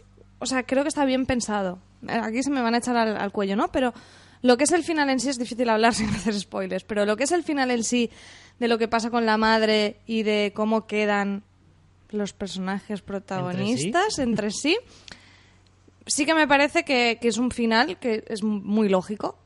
Justifica que le esté contando toda la historia del- a los hijos y justifica cosas. Ahora, lo que tú dices, no me, no me, no me creo nada y por qué si va a acabar así me has estado contando la boda de Barney y Robin Claro. durante una temporada. No, no, no me has estado preparando para eso. Y bueno, ya, o sea, no, no me voy a encender, pero el final de Barney ya no es lo que no es lo que le pasa, sino que me pretendes que me emocione cuando al inicio de un episodio dices lo que va a pasar y a los 10 minutos ha pasado. Has tenido una temporada para contarme ese proceso que no me parecía un mal final para el personaje tampoco. Me parece un final válido como cualquier otro. Pero, tío, has tenido una temporada para desarrollar esa trama si querías. Pero es que literalmente empieza en un episodio y a los. Creo que lo miré, creo que eran ocho minutos eh, era la resolución de ese conflicto. Y dices, ¿cómo mierda quieres que me emocione? Además, ¿te parece tan forzada la escena? Por eso mismo, porque no le has dado un tiempo para que te creas eso, que encima hace reír, porque dices, es que esto, es que esto no viene a cuento. En fin, no me voy a encender más. No ya está visto, ya está borrada de mi lista. ¿Ves por qué no hacía falta un monográfico de cómo No, no, esta no, ya- ahora te Era doy la total razón. y absolutamente innecesario. Venga, pasamos a otra. Eh, mira, esta sí que es de estreno. Yo he visto el piloto de The Strain, la nueva serie de, de producida por Guillermo del Toro para FX. Y bueno, tengo que decir que al principio, para empezar, es un capítulo. El primer capítulo dura una hora y diez. Sabéis que yo soy contrario absolutamente a, la- a los capítulos de más de 48 minutos. En mi opinión, es la, es, es- es la duración máxima que le acepto a una serie. Normalmente, o sea, Orange is the New Black, por ejemplo, es una serie que también dura sus 50 y pico. Y hay muchas otras series. Para mí, es tan largas no me gustan. Prefiero que sean un poquito, un poquito más cortas. Pasarse de la hora me parece un sacrilegio. Pero bueno, hice un esfuerzo porque era Guillermo del Toro. Y al principio me estaba empezando a decepcionar bastante porque veía que mm, no sé veía mm, que la historia mm, no me acababa de atrapar vale la historia para que lo sepáis va sobre una cepa eh, bueno la historia se centra en, el- en un en un investigador del- del CDC de esto de control de plagas de Estados Unidos. Y que le llaman porque hay un avión eh, que ha aterrizado en, el aeropuerto misteriosamente en el que todos los pasajeros de dentro están muertos. Eso se sabe a los 10 minutos. Entonces, eh, el tío llega allí, empieza a ver cosas raras y bueno. Hay, digamos, una especie de cepa que se puede ir extendiendo por toda la ciudad y, y ahí entra un poco el misterio. Cuando terminó el capítulo sí que me entraron ganas de ver el siguiente, pero tengo pocas expectativas sobre esta serie. Creo que no me va a acabar de gustar y no sé siquiera si me voy a acabar la primera Es temporada. como muy high concept, ¿no? Muy en plan, el planteamiento es muy bueno, pero a ver qué me vas a sacar de esto, ¿no? Sí, sí, sí. Creo que no, creo que el planteamiento es bueno, pero no van a saber llevarlo correctamente. Esa es mi, mi sensación. Y también hay que decir una cosa, igual algunos se me echan encima, porque Guillermo del Toro parece una eminencia, pero a veces pega unos cagallones de, de, de aupa. Porque es un tío de que sí, que sabe hacer muy bien el fantástico y todo lo que tú quieras, pero a veces se lía mucho, mucho, mucho, mucho con sus historias. Se centra mucho en, en la puesta en escena, en la... en la- Y flaquea más el guion, quieres Sí, decir. Sí, sí. Yo creo que muchas veces se lía demasiado con el tema de... que no sabe llegar a un público abierto. A veces parece que hace películas solo para los que les gusta este género. Eh, ¿Puede ser que esto esté basado en una novela que él tenía hace tiempo o Sí, algo creo así? que esta, no te lo sé decir seguro, pero creo que sí que se basa en una novela que él mismo escribió. Eso ahora lo comprobamos. Pero, pero sí, creo que por ahí va la cosa. En fin, esta es de los estrenos que más esperaba para el verano. Bueno, y... y- tampoco te ha llamado mucho para haber visto solo uno. No, pero bueno, la voy a seguir viendo. Le voy a dar un poquito de fe y, y voy a seguir un poquito por, por la serie a ver cómo, cómo sigue. Sí, efectivamente creo que sí que está basada en una trilogía de, escrita por él y Chuck Hogan. Y bueno, esta primera temporada tendrá 13 episodios. Veremos. A ver qué tal. 13 me parecen muchos, pero bueno. ¿Alguna más que hayas visto tú, María? Pues bueno, como decía, he estado poniéndome al día, he estado viendo también la décima de Anatomía de Grey, que lo que me pasa con esta serie es que bueno, ya es un sinsentido y ya es reírte, pero eh, lo que sí que es verdad es que cuando la empiezas, como es un culebrón totalmente, pues ya te enganchas de, bueno, pues eso en plan, a ver quién muere, se casan, se divorcian, no sé, ese trillizo, bombas en el hospital, o sea... En ese sentido creo que no te decepciona porque ya lleva unas cuantas temporadas con esa dinámica y es verdad que pues no, no la vería cada semana porque me da un poco igual, pero cuando pillo mi semana así tonta, que me enchufo cuatro capítulos una noche y así me, me la, voy, me la voy viendo. Y al final la disfruto porque es que es así, o sea, me lo pongo así de fondo y está bien. Y solo diré una cosa, corazón en holograma. Ya está. Toma a partir ya. de ahí Toma ya. Operaciones con hologramas, ya. ¿Para qué más? Yo la veré porque tengo que decir que sigo esta serie. No, es que ya a estas alturas hay en que el fondo verlo. me gusta, no me importa reconocerlo, me gusta esta serie, aunque es verdad que ha llegado ya a un punto en el que ya no me gusta tanto como antes y me cuesta. De hecho, esta me está dando mucha pereza empezarla, la, la- la décima temporada. Pero me la veré. Como tú dices, yo ya perdí ese... Antes sí que veía cada semana, pero ya he perdido ese enganche con la serie. Aparte es lo que hablábamos. entera para vérmela rápido. Lo que hablábamos, bueno, yo me la vi como en dos tandas. Me vi como media temporada una- un en un momento, luego un par de meses después otra media, porque es lo que decíamos. Estamos hablando de 24 episodios de una cosa que es un absurdo, porque es un absurdo, y de 45 minutos. Es que Claro. es demasiado. Es normal que se inventen cosas, Es porque es que ¿qué vas a meter ahí ya? En fin, y aún nos queda otra más, como mínimo. ¿Qué más has visto tú? Más cositas. He empezado a ver Peaky Blinders, que es una serie que me han recomendado mucho, que es del año pasado, no es novedad. De hecho, la segunda temporada creo que está cerquita. Y ayer mismo empecé a verla, vi el piloto y me encantó. Me encantó, me gustó muchísimo. Me parece una serie que tiene es de la BBC y tiene una, una dirección asombrosa, una puesta en escena de la leche. Bueno, os cuento un poquito de qué va. Estamos en Birmingham en 1919, justo después de la Primera Guerra Mundial. Eh, y vemos los Peaky Blinders son una, una especie de banda callejera que, eh, digamos que mm, prácticamente gobiernan la ciudad de, Bir- de Birmingham a través de la extorsión, eh, se dedican a las apuestas y bueno, el punto de partida es ese. luego además hay un robo a- hay un robo, no voy a decir de qué ni, ni a quién, mejor. Y toda la historia empieza a moverse un poco a partir de ese punto. La historia está genial, protagonizada por Cillian Murphy, que es un pedazo de actor, pero, pero brutal, que además tiene un papel que engancha mucho. Y solo he visto el Es primer muy episodio. carismático ese hombre, ¿no? O es sea, muy tiene carismático, mucho... sí. efectivamente. Tiene una, tiene una mirada muy, muy perturbadora y que para, para el drama viene genial. Y aparte de que tiene una, tiene una dirección exquisita, o sea, exquisita. En mi opinión, mm, todo el mundo debería ver esta serie, porque se aprenden muchísimas cosas de televisión viendo este tipo de series. ¿Y qué más? Bueno, he visto la segunda temporada de Banshee, es una serie de la que ya he hablado varias veces. Es una serie que me gusta muchísimo, del canal Cinemax, que creo que es una filial de HBO, si no me equivoco. Y me parece una pedazo de serie. Es una serie de acción que tiene thriller, que tiene. eh, que tiene además una también una factura muy buena, muy muy muy elaborada, muy muy cuidada. Se ve que tienen pasta para hacer las cosas. Los personajes son muy muy atractivos. Cada personaje a su manera tiene alguna cosa especial. No sé, yo es una serie que recomiendo a todo el mundo porque además no es muy conocida, tengo la sensación, porque poca gente me habla de ella, bastante poca. Y, y yo de verdad que le daría una oportunidad, o sea, a la gente que no la haya visto, que le dé una oportunidad. Yo los que les he oído hablar siempre les he oído hablar bien. Sí, diciendo siempre que es lo que, o sea, Sí, es lo que te promete, ofre- o sea, exacto, no- que es no lo que te- te promete, pero, pero siempre han sido comentarios positivos los que he escuchado. Bueno, pues yo ¿Alguna he más? visto comedia también, hemos- me he puesto al día con Modern Family, la quinta, bueno, ya hemos comentado un poco en los semis, pues que se mantiene el nivel, Eh, la verdad que me río bastante. de las comedias que hay ahora, pues me- es de las que me hace siempre por lo menos sonreír. A lo mejor no me río a carcajada limpia, pero está bien y le tienes mucho cariño ya a los personajes.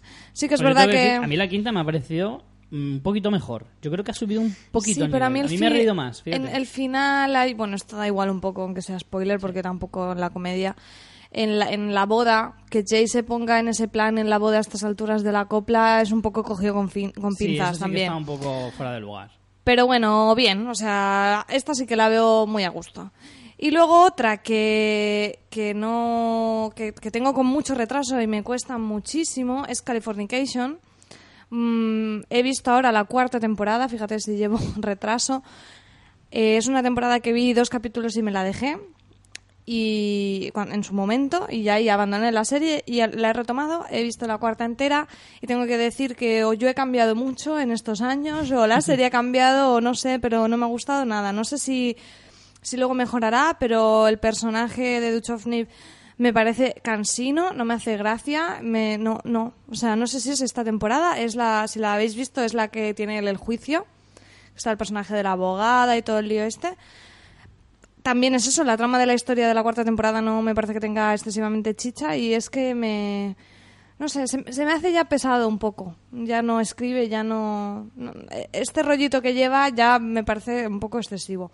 Me la voy a terminar porque es una serie que me voy a terminar y sí que me ha dicho mucha gente que es que justo esta temporada es, Sí. es de las flojillas, Es flojillas. cierto, es una serie muy irregular, tiene muchos altibajos y creo que, que tiene momentos más malos y momentos bastante mejores. Eh, precisamente sí que es cierto que la cuarta pega bastante bajón. También hay que reconocer una cosa y es que el personaje de, de Hank Moody no es un personaje que tenga mucho margen de evolución, ni para arriba ni No, para abajo. O sea, no. se mantiene casi Es que lo han siempre hecho en unos tan, parámetros tan histriónico muy- que tienes que mantener eso, si no cambiarías muchísimo si a el ti te gusta personaje, mucho el pero- personaje, como es mi caso, me encanta el personaje de Cam Moody y no me canso tampoco el hecho de que me, me tire seis temporadas viendo el mismo personaje una y otra vez, a mí no me cansa. Porque yo. No, a mí me encantaba, me pero no sé, por eso te digo, digo, no sé si es la serie que ha cambiado o he cambiado yo, porque es una serie que tengo abandonada a lo mejor hace fácil tres años, o sea, no... Eso también, quieras o no. Entonces hace, ¿eh? es como, no sé, me ha pillado en otro momento o algo y no me hace gracia, lo siento mucho. Entonces, volveremos a encontrarnos, Hank, en otro momento y te daré otra oportunidad. Y luego he visto Master of Sex, por supuesto, uno de los estrenos que más tenía ganas de ver, el, para mí la serie del año pasado. Y, y bueno, eh, no la llevo al día, pero por ahora lo que he visto me está gustando muchísimo, me sigue gustando muchísimo. Eh, la- el episodio en el hotel me parece increíble, todo el subtexto que tiene esta serie. Y, y lo estoy disfrutando mucho. Me gustan no mucho los todavía, personajes que, pero- que se están desarrollando. No la he empezado todavía, pero sí que, sí que le tengo ganas. Y yo para terminar, eh, bueno, este verano la empecé hace tiempo, cuando se estrenó básicamente, pero la he terminado ahora a principios de verano, es Mixology. Es una Está comedia... cancelada, ¿eh? Una, una comedia que me han cancelado en la primera temporada y lo cual me da mucha pena porque me ha parecido, a mí me ha gustado bastante y me ha parecido bastante original. La historia trata de 10 personajes y toda la temporada es una sola noche en un bar. Y es todo sobre eh, cómo se cómo se ligan los bares, eh, cómo se van relacionando unos- unas parejas con otras, cómo van cambiando, todo eso en una sola noche, o sea, en apenas a lo mejor eh, cuatro o cinco horas, se supone. Y es bastante interesante, aparte que es bastante divertida y original. Yo llegué a reírme bastante en algunas, en algunas tramas. Tiene algunos chistes del estilo de cómo conocí a vuestra madre, pero de los del principio. ¿Sabes? De, de estratagemas, de, de juegos, de, de cómo llamar a una cosa, cómo, cómo decir, eh, uff, eso es un eh, mm, soltero sucio, o eso es el truco del no sé qué. O sea, que tienen nombres para todas las cosas y eso te hace mucha gracia, porque eso es posible que hasta tú con tus amigos tengas tu propio, tu propio lenguaje en ese sentido, cuando salías de fiesta, ¿no? Entonces eso eh, está muy bien, así serie de treintañeros. Me gusta que digas cuando salías de fiesta en plan, yo ya no salgo, estoy Claro. mayor para esto. Eh, no sé, me ha parecido bastante interesante. Y me da mucha rabia que la hayan cancelado, porque me ha parecido de comedias de lo mejorcito. De lo mejorcito de este año. Pues nada, yo esta no, que- no creo que la vea. Y sí que me llamaba la, la atención por el formato, como decías, pero bueno. Pues son 13 episodios, ¿eh? Que en el fondo. Ya, se pero tú ven sabes todo lo que tengo ahí eh, acumulado. Si es que esto, esto es un sin vivir. Esto es un sin vivir. A ver. ¿Quieres comentar la última que te queda? Sí, porque es la que más me ha gustado, realmente. ¿Por qué te ríes? Porque me hace mucha gracia que con todas las series que tenemos para ver, se te ocurre ver esta. Bueno, porque sí, porque me apetecía. Me ver. apetecía iniciarme un poco en el mundo del anime y he empezado por uno de los imprescindibles, que es Full Metal Alchemist. eh, la primera serie, porque esto es, un, es una serie basada en un manga. El manga es del 2000 o por ahí. Bueno, el manga tardó 10 años en que lo acabaron. Creo que es de, mira, de 2001 a 2010 el manga. Y luego se hizo esta serie, la primera que es de 2003 que de hecho a mitad cambia totalmente el por dónde va el, el manga, porque para empezar es que el manga no lo habían terminado aún. Y luego hay otra que se llama Full Metal Alchemist Brotherhood, que esta no la he visto aún, aunque me la han recomendado y me han dicho que es mejor, que esta es de ya de, me parece que de 2009, que ya sí que sigue la historia del manga. Bueno, me ha gustado muchísimo. O sea, yo no soy de... de- vamos, es que no, no he visto nada de anime en mi vida, ni siquiera de pequeña era de dibujos de, de anime, de esto que todo el mundo ha visto anime en realidad sin saber que era anime cuando era pequeño. Y me ha gustado muchísimo porque creo que los que no estamos iniciados en estos territorios tenemos... Si tenemos alguna referencia de anime es precisamente por de eso, de los dibujos que veíamos de pequeños y entonces asocias, pues eso, entre que son dibujos y que lo asocias a tu infancia como si fuera algo infantil y en absoluto. Full Metal Alchemist sí que tiene a lo mejor un dibujo que a veces es como infantil, pero tiene una trama mm, muy compleja, muy interesante y, y a mí me ha fascinado. O sea, la originalidad de la historia que te plantea, pues seguramente no te lo puedas encontrar en otro tipo de series. Aparte, los personajes son súper carismáticos, les coges mucho cariño y, y te habla de cosas mm, chungas, chungas, pero que, que, que luego también tiene toques de humor, no sé, o sea, le he disfrutado, pero como una enana. Tengo que decir que el final no me ha gustado mucho, así que me veré dentro de un tiempo la de Brotherhood, que como cambia el final, pues igual me gusta más y así pues ya perfecto. Yo le tengo Eh, ganas a esa, fíjate. Si quieres Yo cuento un también- poquito, porque como a lo mejor es menos conocido, cuento un poco de qué va. Venga. Bueno, pues eh, esto es un. Se supone que es como un mundo que no es nuestro mundo, ¿no? Pero está como ambientado como si fuera más o menos en la época de la revolución industrial europea, más o menos, ¿no? Lo que pasa es que es un mundo en el que A existe. finales del siglo XIX, más o menos. Sí, lo que pasa es que es un mundo en el que existe la alquimia, que es como es- esta ciencia, bueno, ciencia, bueno, sí, en la historia es una ciencia que hay que puedes transformar eh, eh, los objetos en base a sus materiales, ¿no? Entonces, pues los hermanos Elric que son dos hermanos que son pequeños y tal y practican con la alquimia, entonces se muere su madre y ellos intentan resucitarla por la alquimia, ¿no? Porque si tú eh, eh, la si al final estamos hablando de que tú con materiales similares puedes volver a reconstruir algo, podrías cambiar esa la forma, ¿no? Lo que pasa es que existe como una ley que se llama la ley del intercambio equivalente, en la que no, no puedes recibir nada sin dar nada a cambio. Entonces, en ese momento, cuando hacen, esto es el primer episodio, ¿eh? Eh, en el, cuando hacen el, el- todo el, el, eh, estoy muy espesa, ¿eh? no, no, no me salen las palabras. Cuando hacen el, la, no, no. La base. la alquimia, no sé Sí. cómo decirlo, eh, el, sale mal y se queda el cuerpo del hermano, del hermano pequeño. Entonces el hermano mayor, para recuperar el cuerpo del, del hermano pequeño, fija su alma a una, a una armadura.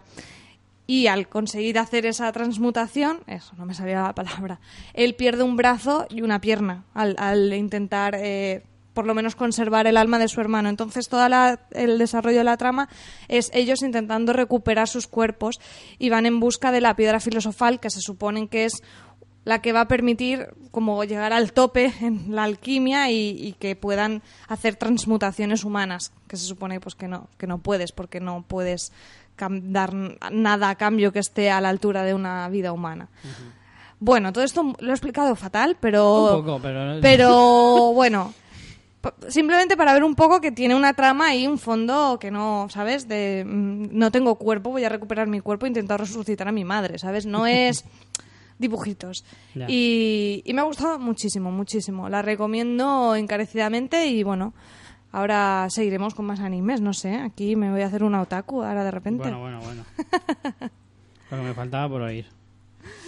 Bueno, pues eso es todo el repaso de lo que hemos visto este verano. No está mal. ¿Veis? Al final sí que hemos visto cosillas, ¿eh? Variadito, variadito. Lo que pasa es que ya digo, a mí, joder, me da la sensación de que he visto bastante menos de lo que de lo que quería. Que- porque que siempre queremos ver más. siempre queremos ver más. Yo creo que podía haber visto mucho más. Eso es lo que me da rabia. En fin, pues creo que con esto vamos a ir finiquitando. ¿Leemos algún comentario? Sí. ¿Algún comentario rápido? Bueno, pues os preguntamos en redes sociales lo que habíais estado viendo en verano, también vosotros mismos, y bueno, algunos nos habéis, habéis contestado. Por ejemplo, eh, Jesús Herrera, que es arroba Getsu73, nos dice que ha visto dos pelis buenas, Al filo del mañana y El amanecer del planeta de los simios, y una bazofia, Transformer 4. Bueno, eso no es tampoco muy revelador. No era, no era sorprendente. También el mismo Hechu nos dice que ha visto series excelentes como son Gomorra, The Honorable Woman, The Divide, Halt ¿Cómo, ¿Cómo era la segunda? The Honorable Woman. The Divide, Halt and Catch Fire, The Leftovers, Brooklyn Nine-Nine, Mom, Master of Sex y VIP. Jolín, Hechu sí que ha visto series Sí, ahí. sí. Algunas que yo quiero ver. La de Honorable Woman la quiero ver y la de Halt and Catch Fire también. Se habla mucho de esa, ¿eh? Se habla mucho, mucho, mucho y al final vamos a tener que verla. Sí, después también tenemos a Alvar Canian, que es arroba albaricoque, que dice, la que más me gustó fue Intocable, ha recuperado la, esta- la película francesa, y de series The Left Lovers y, gracias a Fintano, Masters of, Sex. Muy bien. Jennifer, que también es una oyente habitual, que es arroba jennyjenny19 con dos Ns ambas veces, dice, he visto Shameless, es genial, y he seguido con Masters of Sex, me parece una maravilla de serie. De pelis, Chef, entretenida. Mira, Chef yo la quería ver. No, Sí, no, mira, final- Chef me parece curiosa. Es posible que, que- que vaya a verla este verano, a ver si antes de que la quiten. Y Shameless, muy bien, muy bien. Recomiendo mucho esta serie. Cada vez que alguien me pregunta, ¿una buena serie para ver? Shameless, sin lugar a dudas. Y hasta ahora no nadie me, me ha dicho que no le haya gustado. Es una serie súper completa. Tem- también tenemos a Rubén Ruiz, que es arroba ruizrub, que nos dice, pues he visto mucha basura, pero también dos pequeñas maravillas, como película Boyhood y como serie The Left Lovers. El Love Lovers me la voy a empezar, si no esta semana, la que viene. Porque la verdad es que le tengo ganas. La nueva serie de Lindelof. Bueno, también en Facebook tenemos algunos comentarios de lo que han visto nuestros oyentes en, en verano. Tenemos a, a Jesús Camacho que nos dice, pues yo me he tragado un montón de series que tenía pendientes. Aníbal, el final de la segunda temporada es simplemente apoteósico. 24, Banshee, House of Cards, Penny Dreadful, La Gran Decepción, nos dice Jesús, y unas cuantas más. En lo que a cine se refiere, este verano poquito pero de calidad. He disfrutado sobre todo El Amanecer del Planeta de los Simios o Guardianes de la Galaxia. Mira, tal cual, igual que nosotros, ¿eh? Sí, también Yago, Yago Paris, que también es un oyente al que le damos un, un saludo y que pronto igual nos sorprende con un proyecto de podcast, a ver que nos Ay, mantenga mira. informados. Ver, que se anime. También nos dice que está a punto de terminar Aníbal. Dice, qué maravilla de estética. Sí, llego tarde, pero tenía que comentarlo.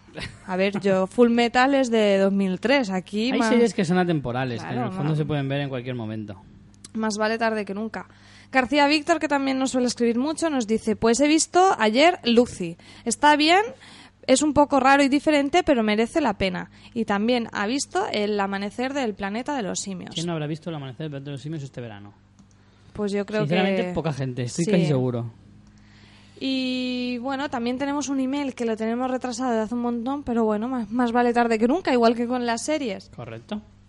Es Cristóbal que nos escribe y no, nos ¿Y qué nos cuenta Cristóbal? Pues la verdad que nos manda un Dime. email bastante emotivo porque su asunto es enhorabuena por vuestra labor. Y yo digo, a ver, por que no. Dios. Labor, me parece muy excesivo. Suena cuando la iglesia pide el- lo de los impuestos Sí.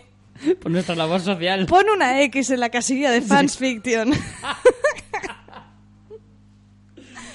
Sí, sí, sí, totalmente. Eh, quedaría guay para una cuña. Sí, ya lo veo. Para la próxima declaración lo, lo hacemos. Bueno, nos dice, tal como dice el asunto, os quería dar mi más sincera enhorabuena por vuestra labor y trabajo.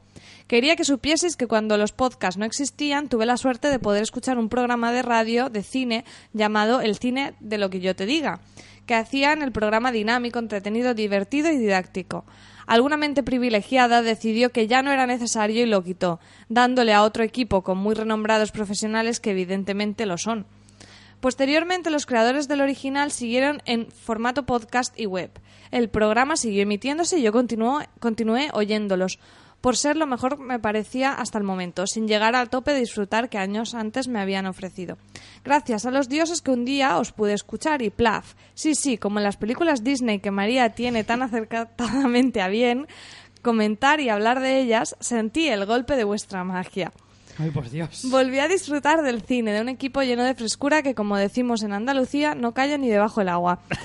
Dinámico, entretenido, divertido y didáctico, que me hace esperar con ansiedad el próximo lo antes posible. De hecho, en la actualidad ya he eliminado los otros dos, si bien por una lealtad nostálgica sigo de vez en cuando visitando lo que yo te diga. Por todo esto, por favor, os deseo durante muchos años, siglos, bueno, eso es complicado, que sigáis No, ahí bueno, no hay que desesperar. La tecnología no sabemos hasta dónde puede llegar. y que cada vez vuestro imperio, ay, vuestro imperio. Vuestro imperio, qué bonito. se vaya acrecentando y que nunca cambiéis por interés y sí por madurez. Y tenéis mi más profunda apoyo y difusión a todos aquellos que, como yo, que creen que en la juventud puede aportar grandes cosas. Gracias. Qué bonito. Es que yo Oye, no- joder, no- así da gusto volver. Qué No, barbaridad. Con, con un email así que quieres que comentemos. Es que yo me quedo sin Cristóbal, palabras. Cristóbal Cabello. Cristóbal Cabello. Pues es que yo me he quedado... mm, Muy bien, tía, o Cristóbal sea, no Cabello. te puedo decir Muchas nada. gracias. Me ha encantado tu email. Me parece que, bueno, nos pones un altar y no, no es para tanto, ni, ni- vamos, para mucho menos, pero muchísimas gracias por tus palabras. Bueno, pues con esto vamos a ir cerrando. Antes de irnos, la recomendación de la semana. ¿Tienes alguna cosa que recomendarnos, María? Que vayan a donar sangre. Eh, pues es una buena No, es recomendación. verdad, es que he ido, no sé si lo he dicho antes, sí, lo he Sí, dicho lo que dicho en, mis planes de verano. Eh, pues eso, hace falta sangre, por favor, chicos, Sí, ir a donar verdad. sangre, que es, es un ratito. Por ejemplo, Yo aquí, aquí en Alicante, en el hospital, te, tienes hasta parking gratis, para que no pierdas tiempo aparcando. Te dan una Coca-Cola luego, un Ah, con una sándwich. Coca-Cola sí que iba, fíjate. No, oye, pues está muy bien. Esa es mi recomendación, muy, de verano. ¿Qué hace falta? Pues yo voy a recomendar un cómic que me ha recomendado alguien cercano, bastante cercano, de hecho está a metro y medio de mí en estos momentos, Eh, que es un cómic que se llama Black Sad, eh, de un autor español. ¿Cómo se llamaba el autor? Karim. Juan Díaz Canales y Juanjo Guarnido son los autores de este maravilloso cómic. De, es un poco así como cine negro, aunque sea en cómic. Para que es un poco Cine noir. negro. Claro, es un poco noir. Y sí, con animalicos. No, no, animalicos y sobre todo con gatetes. Con gatetes. Pero bueno, salen más animales. Ya, pero lo importante son los chulo, gatetes. ¿eh? Está muy chulo. Yo me estoy leyendo el primero, que me lo ha prestado aquí el muchacho, y, y os lo recomiendo mucho. Y nada, pues espero que hayáis disfrutado todos mucho del verano, que hayáis visto muchas cosas y estéis preparados para una gran temporada, porque se nos viene encima muchas, muchas cosas para esta temporada 2014-2015. Vamos a empezar fuerte, ya tenemos planeadas muchas cosas. Si os gusta marcar la X de Fans Fiction. Ay, esto se me va a quedar. Sí, sí. Así que bueno, espero que estéis preparados, señores, que esto empieza. María, hasta la semana que viene que tenemos programa cargadito. Muy cargadito con invitado y todo. Y vamos, hablando de Indiana Jones, que qué qué más se puede ¿Qué pedir? más se puede pedir, efectivamente? Pues nada, nos vemos la semana que viene. Señores, a ver muchas series y muchas películas. Chao.